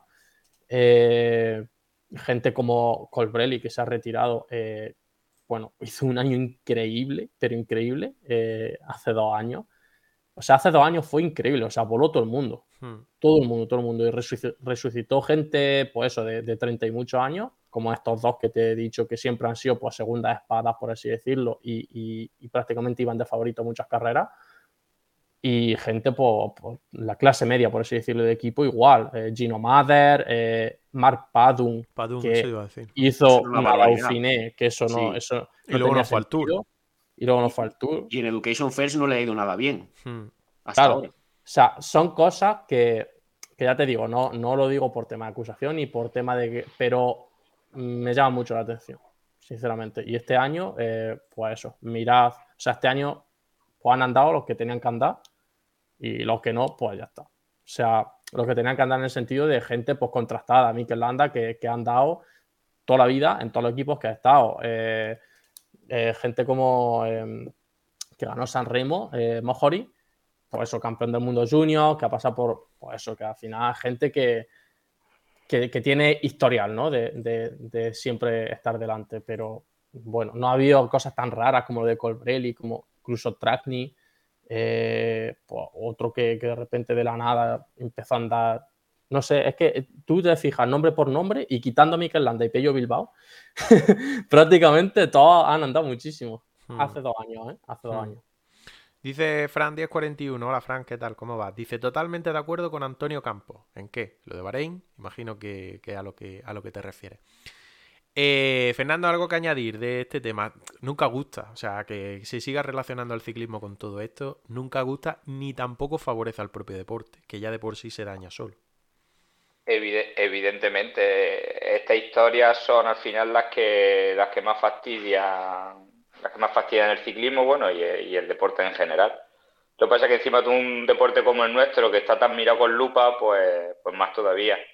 Lo que sí os puedo decir, como, y esto ya no es como ciclista, sino por la profesión que tengo, como dice Antonio, antes de, una, de un registro, etcétera, etcétera, una entrada en un domicilio, una entrada en un hotel, no es que tengan indicios, o sea, es que, es que tienen pruebas, sí, mm. tienen pruebas muy claras en forma de, escuchas telefónicas y cosas del estilo, que es lo que se suele hacer.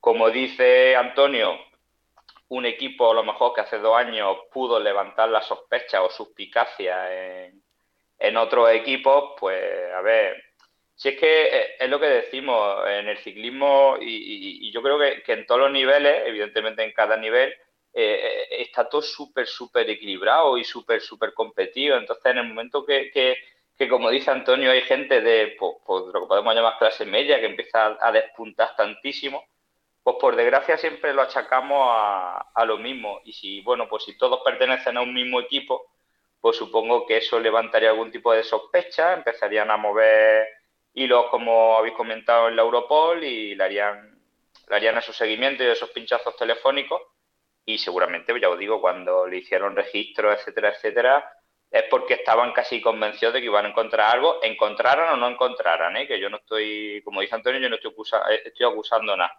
acusando a nadie, simplemente os digo el, proceso, que luego se pueden equivocar y no encontrar nada, y como digo, ojalá sea, sea así y que esto quede en una investigación y que digan, no, no, el equipo está completamente limpio y los corredores completamente limpios y eso sería sería perfecto, porque ya os digo, al final todo este tipo de cosas lo único que hacen es dañar, dañar la imagen del deporte que tanto, que tanto queremos, por lo menos los que estamos por aquí. Mm lo que dice Fernando, ojalá esto quede en que, en que no ha habido trampas, ojalá. Eh, eso es lo que, lo que esperamos, que por el bien del, ciclismo y por supuesto de la, de la, limpieza de la competición. Pero bueno, que Fernando me corrija si me equivoco, es que además todo este tipo de, procedimientos que ha llevado a cabo la, Europol evidentemente requerirán el refuerzo de una investigación judicial por detrás que autorice esa serie de, movimientos. a ver, todo, todo un pinchazo tele, un pinchazo telefónico a, quien sea, evidentemente lo tiene que autorizar un juez y ahí sí va por indicio, o sea, tú al juez le tienes que motivar porque quieres pincharle el teléfono a, tal persona y, el juez lo autoriza, entonces evidentemente ya cuando se inicia todo ese tipo de, de proceso. También os puedo decir que mm, el titular que dice se acaba la fase operativa, digamos que esa es la fase la fase de campo, la fase donde se hacen registros, donde se hacen todo ese tipo de cosas si ya han presentado lo que tienen a la fiscalía y no, y no ha saltado ninguna bomba, entonces que en principio no, debe de haber tampoco demasiado. O no hay nada o lo que hay no, no nos llama, no ha llamado demasiado la atención como para sacarlo. Ojalá sea así, como estamos diciendo. Pues sí. Ojalá. Oye, por cierto, que te veo interesado. México 0, Polonia 0, ¿eh? Sí. no, no estaba durmiendo, no iba a dormir esta noche si no lo, si no lo miraba. No ha mojado Lewandowski, entonces. No, no, no, no ha mojado. No sabemos esta noche si mojará, pero hoy de esta, tarde de momento no, no, ha mojado. Venga, vamos con más cositas. Eh, más rápido, no nos vamos a enrollar mucho. Gianni Moscón, ciclista que, del que se esperaba mucho, eh, saliendo de Ineos y llegando a Astana. Y de momento el año que ha hecho, pues no, no ha sido. No ha sido para nada positivo. Abandonó el tour por enfermedad, que la verdad es que la ha arrastrado durante bastante tiempo y ya piensa pues en, la temporada 2023. Dice por aquí. Eh, no tuvo un gran año en su estreno con los colores de la Astana, lejos queda esa Paris-Roubaix 2021, en la que fue cuarto y en la que una desafortunada avería la apartó de pelear por la victoria, que llegó a tener cerca. Dice, después de haber tocado fondo con la retirada del Tour, he conseguido solucionar los problemas y las sensaciones han vuelto a la normalidad, por suerte. Eh, en principio el programa estará centrado en hacer el Giro de Italia. Mira, otro para, el Giro. Tenemos que definirlo en detalle, pero ese es el objetivo. Quiero hacerlo primero, eh, bueno, porque solo lo he hecho una vez y como italiano la mayor ambición. Primero estar en Roubaix, no puedo evitar volver a intentarlo, aunque sabemos que siempre se necesita mucha suerte. Eh, su próxima temporada comenzará en Australia, regreso del Tour Down Under. Luego estará la Trada Bianchi, nunca me di por vencido. Añade Moscón, uno de los corredores más seguidos en Italia, cuya próxima campaña será la segunda y última de las que firmó por Astana. Este ciclista siempre se esperaba mucho más. Es verdad que ha estado envuelto en muchas polémicas, en muchos eh, piques. Parece que su carácter no es el más, bueno, eh, positivo para estar en un equipo, pero calidad no le falta. No, no, eh, clase encima de la bicicleta tiene mucha. Le ha fallado precisamente eso, el, estar más centrado en la competición y alejarse de, polémicas, algunas muy desagradables que le, que le, afectaron, como aquel comentario racista, no sé si os acordáis, que, mm. evidentemente provocó, pues como no podía ser de otra forma, una, una reacción muy, muy adversa en el pelotón y, y entre los aficionados. Eh, algunos pensamos todavía que, va a ganar esa Rubé de, ese año en el que, en el que se metió en la, en la fuga. Se nos vienen a la cabeza esas imágenes y seguimos pensando que, lo puede lograr. Qué desafortunado fueron sus últimos kilómetros con una, una fuga en la que se fue en solitario y, apuntaba a victoria. Luego tuvo esas dos caídas, problemas mecánicos. Al final le cazaron y, la que iba a ser eh, su gran victoria profesional se convirtió en una, en una tarde de drama para, para él, lo que refleja un poco los altibajos de, su carrera, pero centrado y, en buen, y en buena forma, es un gran rodador, un ciclista explosivo, ideal sobre todo para pruebas de, un día con, con añadidos de dureza como la Rubeo, como puede ser eh, clásicas de, Ardenas o, de final de temporada tipo, tipo Lombardía. Hmm. Es que Moscón, eh, perdón, Olivencia, no, no, dale, dale. es de, o sea, era súper prometedor. O sea, en todos los años que estuvo en Sky, que estuvo mucho, hmm. eh, lo primero, si estás muchos años en ese equipo, es por algo. Eh, porque si te das cuenta, eh, la, política de fichajes que lleva es fichar a, prácticamente desconocidos de, de 18 19 años. y hacerlo estrella. Y, y, o sea, Moscón hizo cuarto en un mundial, en otro hizo eh, quinto, que creo que quinto hizo en el de Valverde, o sea, con la dureza del mundial de Valverde, hizo quinto. Hizo tercero en Lombardía y el mismo año en París-Roubaix, creo que hizo cuarto quinto. Quinto en esa París-Roubaix. Y otro año hizo cuarto en París-Roubaix. O sea, es que o sea, varios top 5 de París-Roubaix y en Lombardía y Campeonato del Mundo muy duro. Hmm. O sea, es un perfil que, no sé, o sea, no, sé a qué se puede, o sea, un perfil muy, muy polivalente, ¿no? Y sobre todo eso, con, la precocidad con la que llegó a Sky y, los galones que cogió rápidamente y, que era un chico que no se sabía muy bien dónde podía apuntar, era como Sagan cuando era súper joven, ¿no? Que, que disputaba etapas de casi montaña, de, media montaña muy, muy dura en, Tirreno y luego ganaba sprint puro y se metía también en Roubaix y en Flandes y dice, bueno, ¿y este tío qué? O sea, ¿qué va a hacer, no? Eh, pues eh, apuntaba un poco a ese perfil, pero, pero bueno, se ha quedado, fijaos ya, 28 años y, este año sí que tocó fondo, como, como dice el mm. artículo. También es verdad que cuando el Lineo te suelta también es por algo. ¿eh? Exacto. Lo mismo te puede coger muy pronto y puedes llevar una buena línea que cuando te deja marchar también algo tiene que, tiene que influir en, eso. Pero bueno. Más cosas. Mismo equipo. Astana le hace contrato al joven portento Siritza. Este Fernando, eh, hablando mal y pronto, se la ha sacado este año. Y es jovencito. Empezó aquí con los rusos, ¿fue, no, Antonio? Sí, bueno, eh, como el equipo ruso lo vetaron aquí en mm. España con el tema de la guerra, eh, pues hicieron un, el club de Cataluña de ciclismo, pues hicieron un equipo y acogieron a todos los rusos. Y el club ciclista Cataluña ya un equipo 100% ruso prácticamente. Mm. Eh, ganó, ahora vemos los dos trofeos que ganó de Copa de España y luego el Astana le dijo, vente para acá como está Jerry y se salió en la recta final de temporada. Lo han firmado por dos temporadas.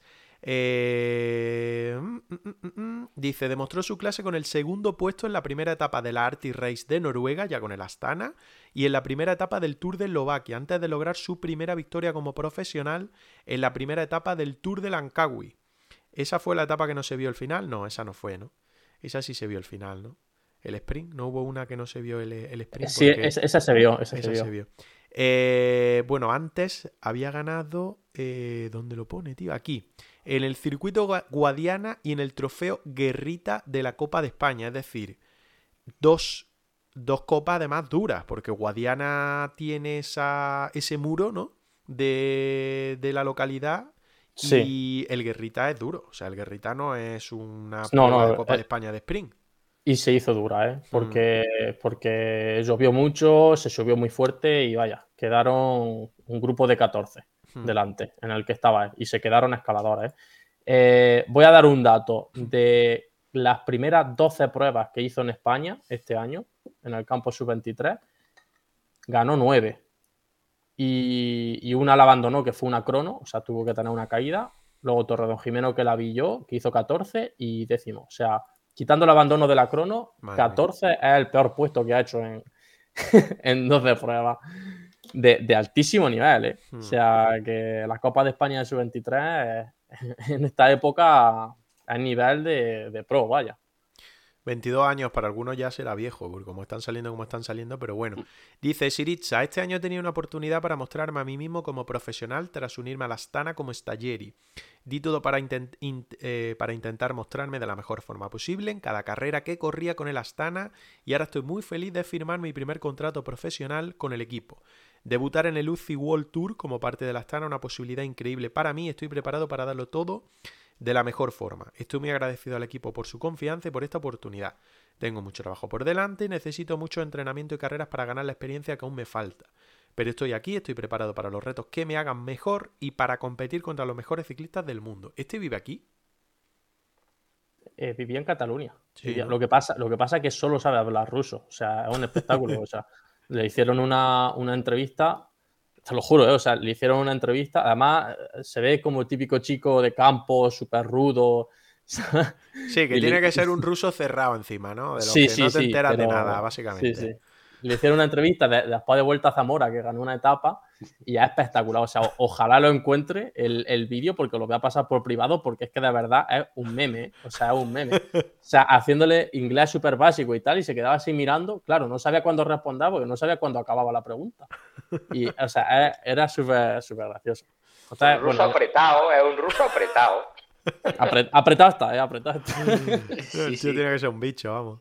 No, vamos, 85 kilos y 1,89, según los datos de PCS, de Pro Cycling Stats.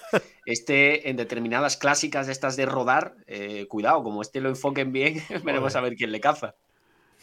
Sí, eso me suena de haber escuchado a Antonio comentarlo aquí el año pasado, de, mm. que, de que era un bicharraco que no sabía cómo se iba a defender luego cuando fueran las copas duras, duras, pero por lo que está comentando, ni duras, ni blandas, ni, el tío ha ido rápido, ha ido rápido donde sea. Así que bueno, pues imaginaros, ahora en profesionales seguramente lo afinarán un poquito más sin que pierda demasiada fuerza, pues otro, otro bicho más, otro, otro más.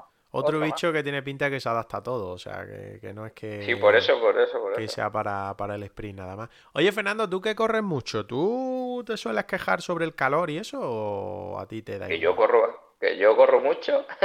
Bueno, corría. no, no, yo no, yo no me, yo no me quejo, yo no me quejo. Me, bueno, me quejo, o digamos que o me quejo por todo o realmente no me quejo por nada. Yo soy muy llorón, eso sí es cierto, pero no, no suelo yo quejarme. bueno, ¿y tú cuándo pondrías las pruebas, o sea, lo que viene siendo el tour, el giro, la vuelta?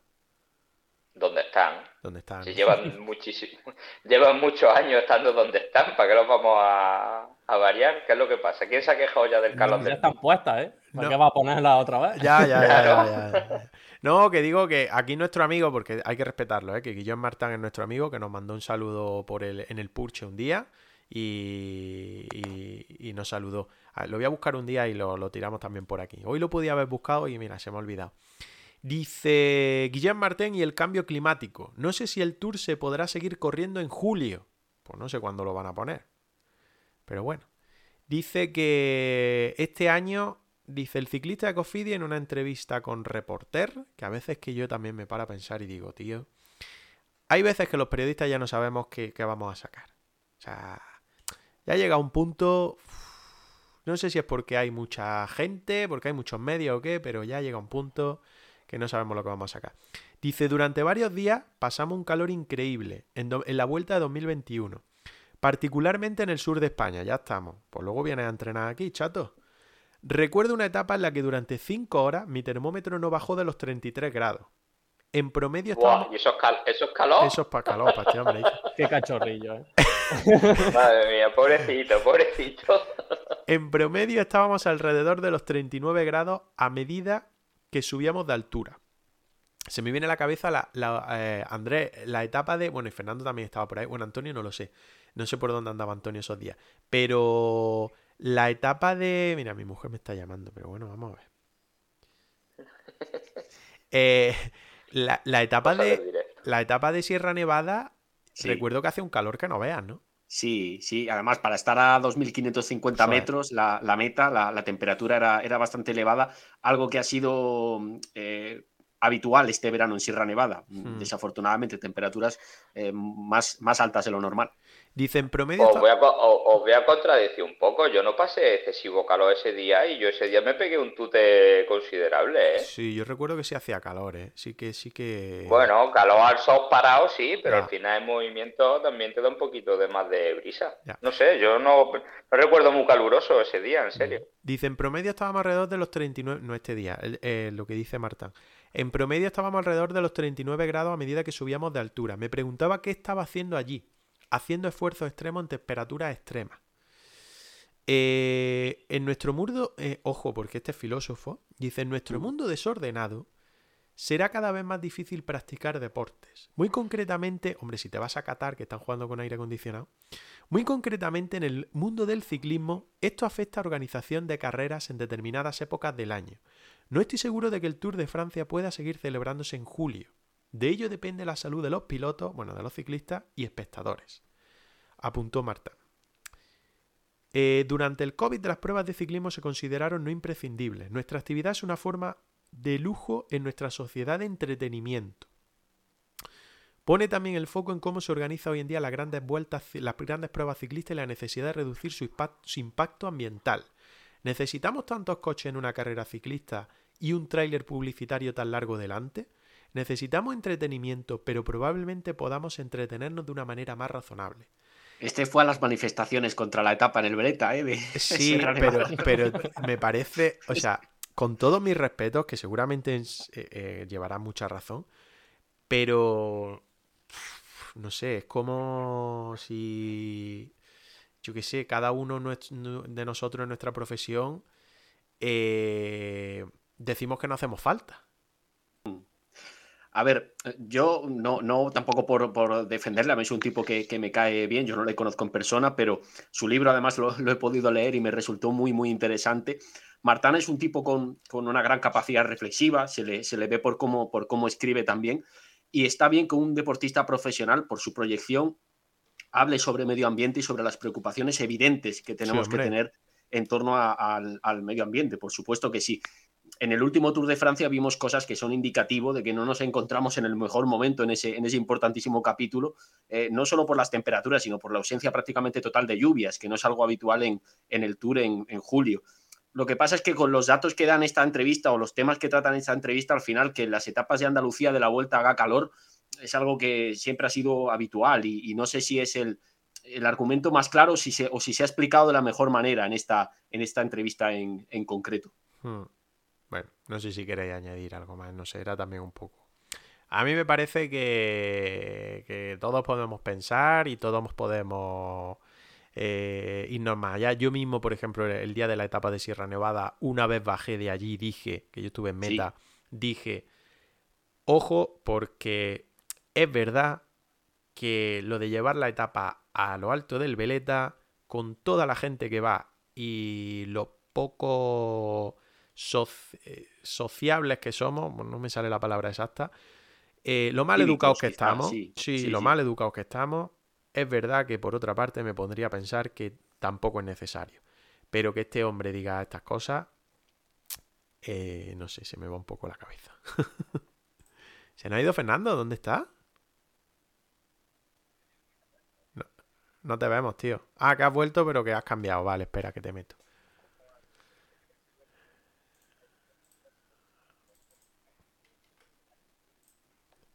Ah. Bueno, nada, no os meto en ninguna estoy escuchando, sí, estoy escuchando. Si no, no queréis comentar nada, que tampoco es. No sé, me había parecido curioso. Me había parecido, me había parecido curioso. Más cosas, a ver, más cositas. Rafa Val será director deportivo del Bike Exchange. Eh, ha habido cambios. Matthew White también será director de rendimiento del equipo australiano.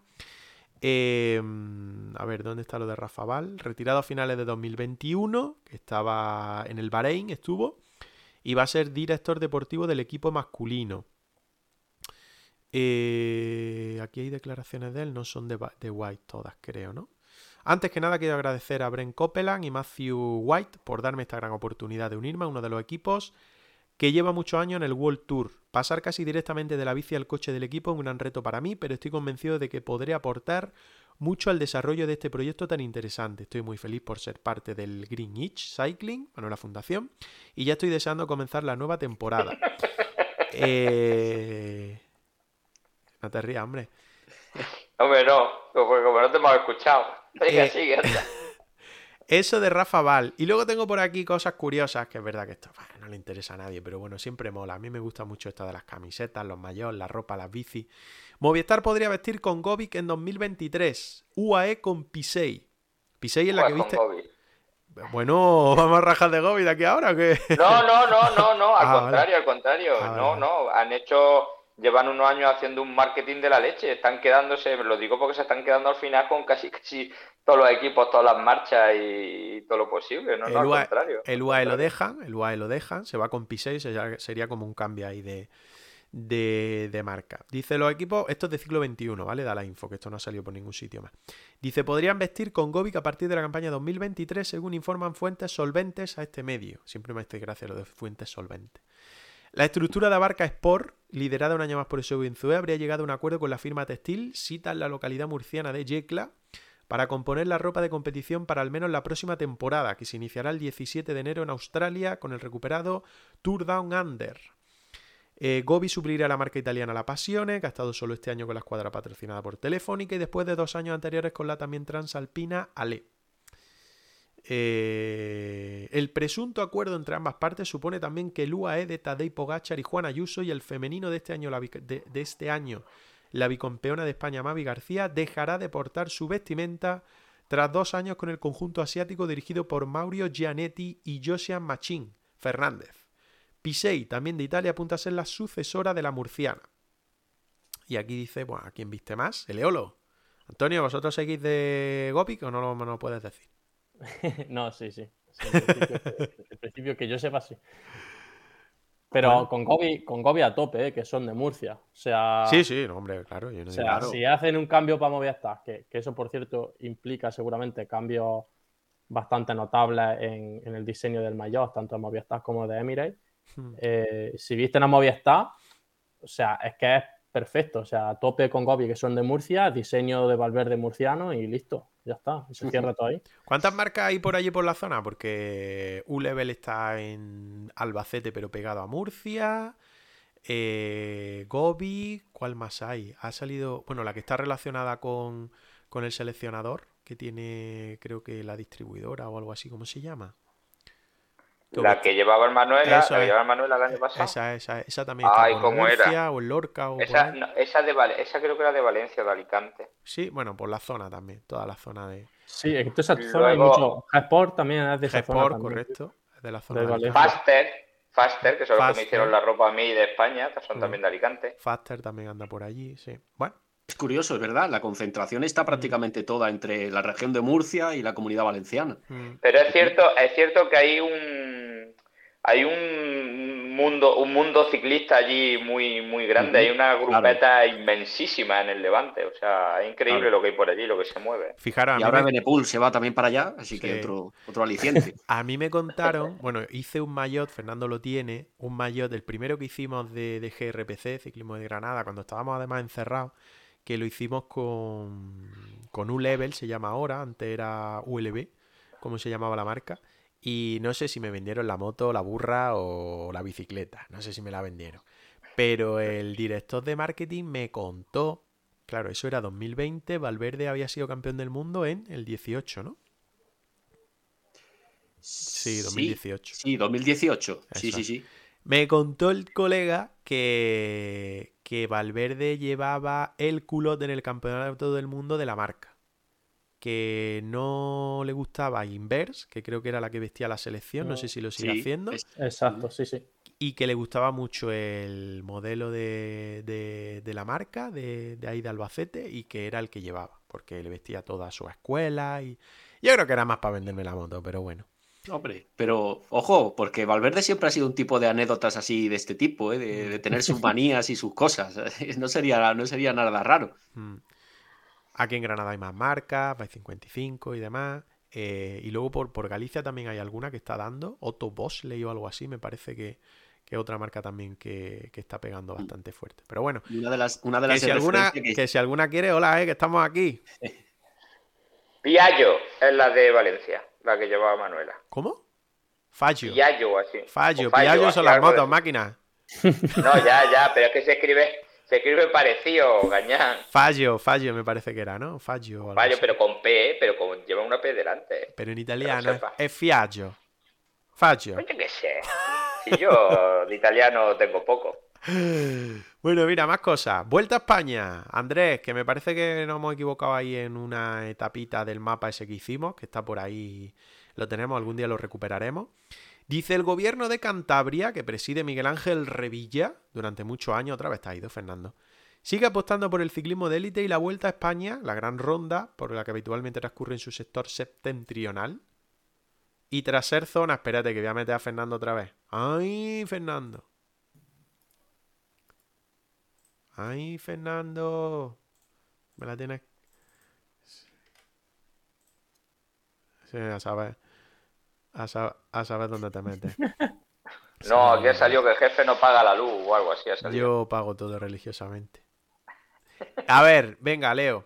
que esto era interesante. Dice, bueno, que ha salido que un final de etapa en 2023 eh, será en la comarca de Liébana, en Cantabria. Lo ha publicado en plena cordillera de los picos de Europa. Publica el diario Montañés. Jornada que a buen seguro tendrá un perfil montañoso, rompepierna y exigente para los participantes antes o después de acometer el paso confirmado por Asturias. Otro de, los, de los entornos clásicos que elige el equipo de Javier Guillén. La incógnita es descubrir cuál será la meta elegida, si bien en uno de los municipios, Cabezón, Camaleño, Cillorigo, Pesaguero, Potes, Treviso o Vega o repetir en el monasterio de Santo Toribio de Liébana, donde el belga Sander Armé ganó en 2017 con Chris Froome con el mayor rojo de líder.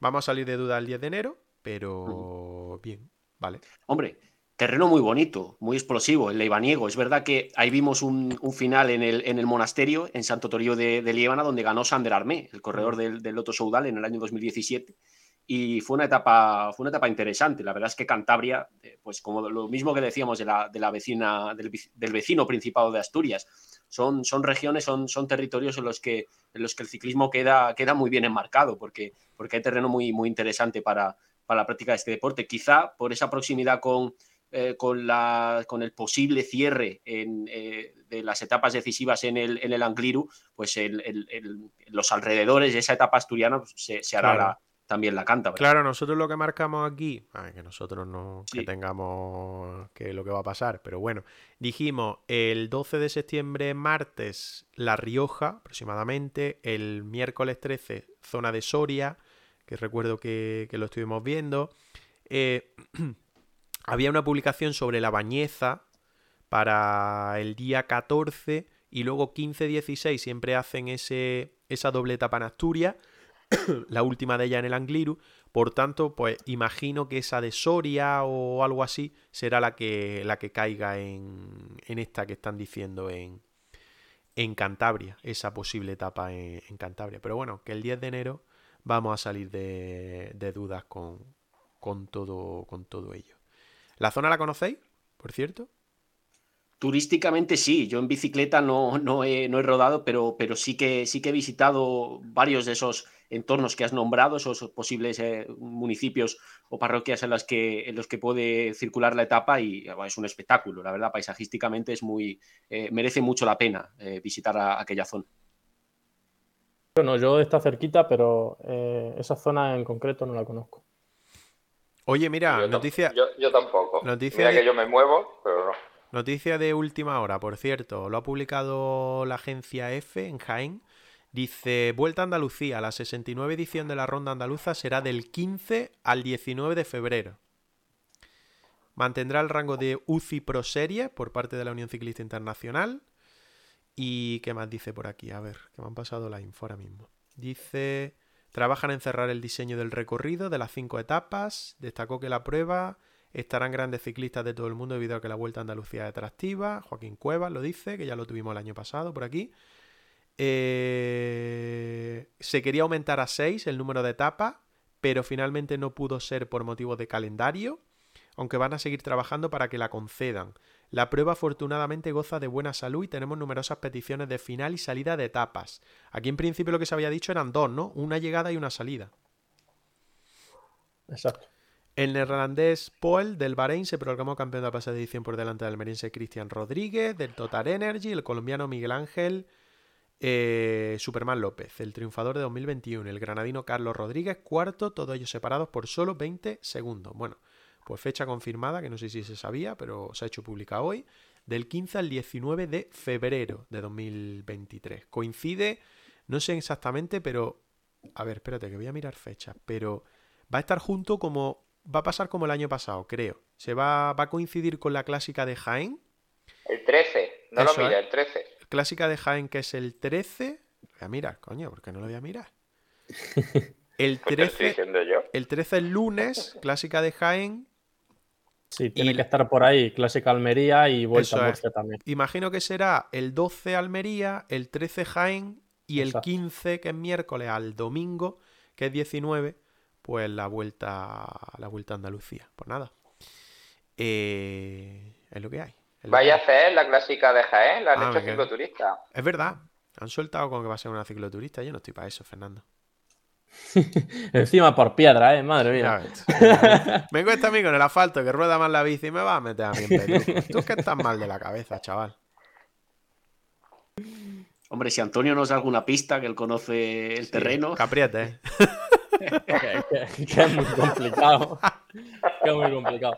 Tuviste, tuviste la, yo, ese es el consejo que te doy a lo que ha dicho Livencia, pero tuviste la, la clásica de Jaén, que es durísima, pero durísima, durísima. O sea, de llegar de uno en uno desde una hora antes de meta. Pues, Hostia, yo me acuerdo la salida de uno de los últimos caminos. Son una trampa. ¿Os acordáis la salida de uno de los últimos caminos ya que, llegaba? Eso es previa meta. Dios, era una rampa de hormigón que era imposible de subir aquello. O sea, era pues imposible de subir. Pero, esa es la que, esa entrando ya, entrando ya sí, sí, sí. La, La salida, la, salida de uno de los últimos caminos que había. o, sea, o sea, era un, hormigón de estos rayados para que el agua cuando llueve no, no, te mate en la rampa. Y, era tremendo, era tremendo. A los coches de los equipos les costaba salir de ahí. Y, O sea, que imaginad, en bici, no, ya, tenían dificultades. Hubo baches antes en, caminos de, que pasaban, ponían a lo mejor alcantarillas grandes o lo que sea, pero en mitad del camino o cosas así, y, al final el agua iba haciendo hace un bache gigante, claro, hace un arrolladero ahí y, hubo coches que, los reventaron, ¿eh? O sea, yo, yo sé de coches que los reventaron porque el bache era tan grande que, tocaban abajo y vaya, eso fue un desastre. Madre mía, madre mía. Que... este año más. Sí, no, y, además que lo que iba a decir, que además pilla en una fecha que ha terminado la aceituna, ¿no? Más o menos, o sea, que tienen que dejar aquello, todos los caminos aquellos los tienen que dejar. Los, tienen, que dejar magníficamente bien para que, llueva, Que llueva un poquito así, un poquito fuerte y ya fino, fino. Una zanja, rodada y... Una zanja que no vea. Mira, voy a poner una cosita más por aquí, que sabéis que me gusta pinchar de vez en cuando así vídeo. A ver, espera, que le voy a dar al audio del escritorio para que suene, para que lo puedan escuchar. Lo deja Movistar, ¿vale? Que hace, lanza aquí una cosita en redes chula. Es telefónica, no es el equipo. Dice, si te apetece verla, bueno, hablan del día menos pensado. Si te apetece verla como a todos nosotros, dale like a este tweet y si llegamos a 4.000, convenceremos a Movistar Plus para continuar con la serie. ¿Qué os parece Movistar Team? ¿Se ha metido el community manager de Movistar Team en la cuenta de Telefónica o algo? ¿Le han dado las claves o algo para hacer lo mismo? Eso parece, ¿no? Bueno, lo voy a pinchar. No, no han llegado todavía a 4.000, o sea que no tenemos asegurado de momento un, nuevo, el día menos pensado.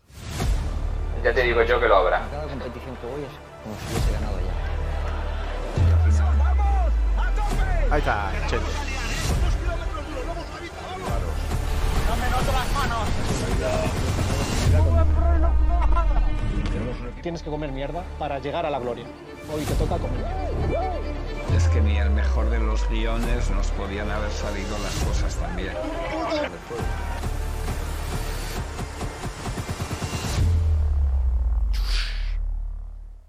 Bueno, bueno, bueno, bueno. Pues ya está, que ya sabéis que tenéis que darle ahí al like, ¿eh? Que si no, no, no va a haber cuarta temporada. Ya está grabada, ¿no? Eso, decía, creo que Cronoescalada por ahí, o alguno de estos decía, si ya la tenéis grabada, ¿qué os cuesta? Ponla, pinchala, hombre. Pero que queda un poco forzado. la cuenta telefónica se ponga ahí modo Movistar, ¿no? Eso es lo que decía yo también, que eso es una tontería, eso es marketing puro, si eso está ya más que grabado y más que lo seguirán lanzando, porque al final da mucho morbo, así que, que seguro. No, lo que no estaba seguro era la quinta, ¿no? Eso es. Ya te digo, yo te digo yo que, si sigue dando resultados habrá quinta y habrá sexta. Ya sabéis cómo ya, sabéis cómo es Twitter. Había usuarios respondiendo a ese tweet diciendo que las últimas, la última temporada ha sido muy light, que se ha vuelto casi a, dar una imagen solo positiva de lo que pasa en el equipo y que esperan que la nueva temporada empiece con Enric más enfrentándose a los que le llamaron paquete. Que si no, no, no, sería picante ni, ni, sería, ni sería interesante. Así que eso comentaban algunos en, en Twitter. Veremos por dónde, por dónde acaba la cosa, pero claro, esto tienen que tener ya el producto realizado cuando lo, empiezan a promocionar así. Eh, la del tour que se ha grabado y que tenía como 6, 7, 8 equipos, creo. Creo que la estrenaban también en primavera, ¿no? En Netflix era, ¿no? Eso es. Estamos esperando a ver qué sale de ahí, pero todos los equipos no, vayan, no habían querido participar y, a ver qué les queda. Hmm, bueno, habrá que estar atento también. Creo que era para primavera. Creo que era para primavera de, de 2023. Para el año que sí. viene vamos a meter nosotros cámaras dentro del autobús. sí. el año que viene. El año que viene, el año que viene. Hay, Eh, hay que reconocerle, perdóname Olivencia, sí. un, un apunte muy rápido. Hay que reconocer que esto lo ha hecho famoso Movistar, pero hay documentales en, en Netflix eh, con unos años ya, tanto del equipo Giant, Mm. eh, recién fichado Marcel Kittel, como del, CSC cuando del estaba. Eh, exacto. Y, y del CSC cuando estaba, si no recuerdo mal, Carlos Sastre. Sí. eh, eh, Ah, sí. son- son, do- son documentales hechos desde dentro de Sí. los, de los equipos y también se ven polémicas y se ven, por ejemplo, eh, la difícil gestión entre de, de liderazgos de, de- de Sastre con sus compañeros, también la, la integración de Iván Basso en el equipo. Todo eso se trata de- desde un punto de vista eh, bastante transparente. En ese documental no es el día menos pensado, pero fueron equipos eh, que tomaron ya esa iniciativa. Mm. Exacto, yo el de CSC lo he visto y está chulo. Que eso también sale Iván Basso y, y Sastre, eh, salen entrenando, Sí. eh, preparando el tour. O sea, son imágenes lo que tú dices. O sea, cero manipuladas, cero cortadas, son lo que había ahí y punto.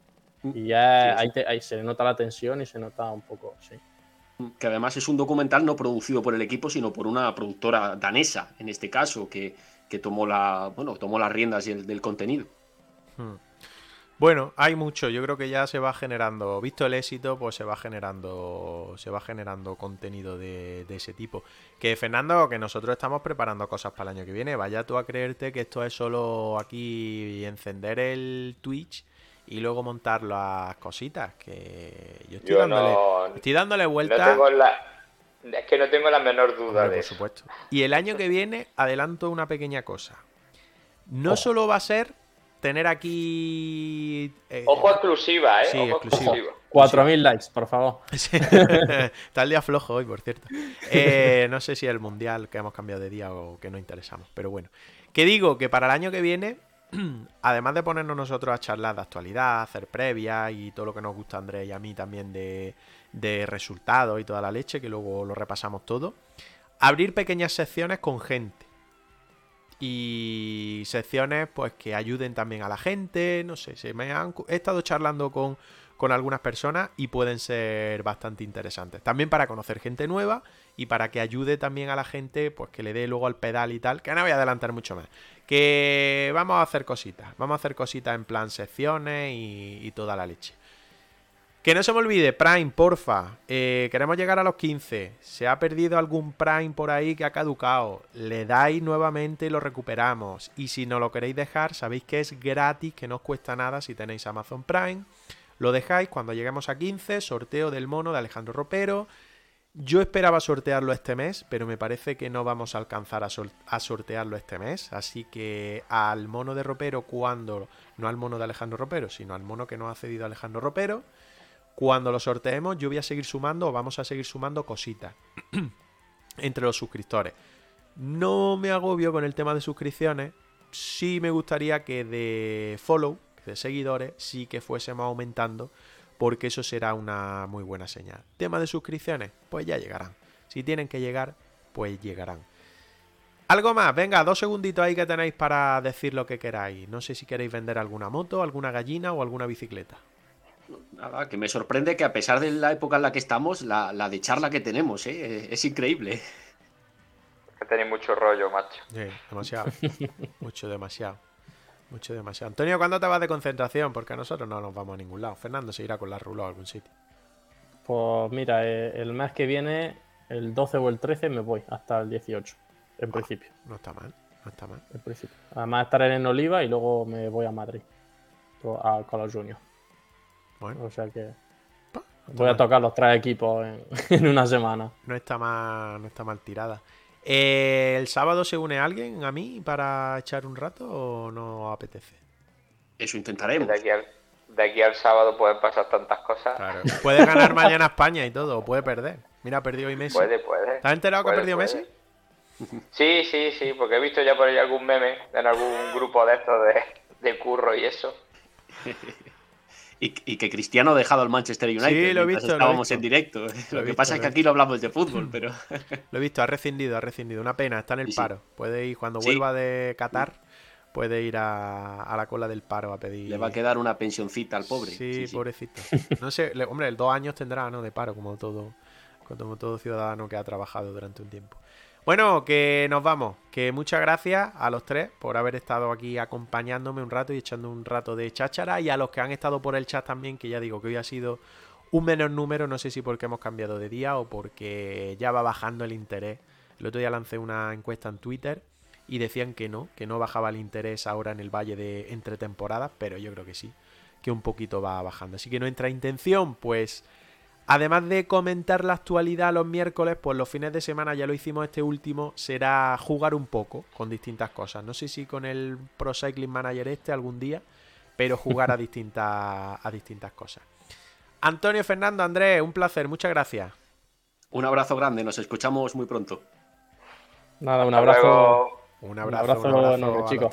Sábado encenderemos en principio un ratito para charlar. Yo creo que vamos a preparar lo que será el trofeo regularidad del año que viene, de 2023, que ya dijimos que iba a haber muchos cambios. Y semana que viene, miércoles. Semana que viene no hay problema con el Mundial. Aquel que quiera que lo siga viendo. El que no, que se venga un rato con nosotros. Miércoles a partir de las 6 de la tarde, ¿vale? Así que poco más. Que nos vemos el fin de, nos vemos el miércoles que viene. Ale, un saludo. Chao, chao.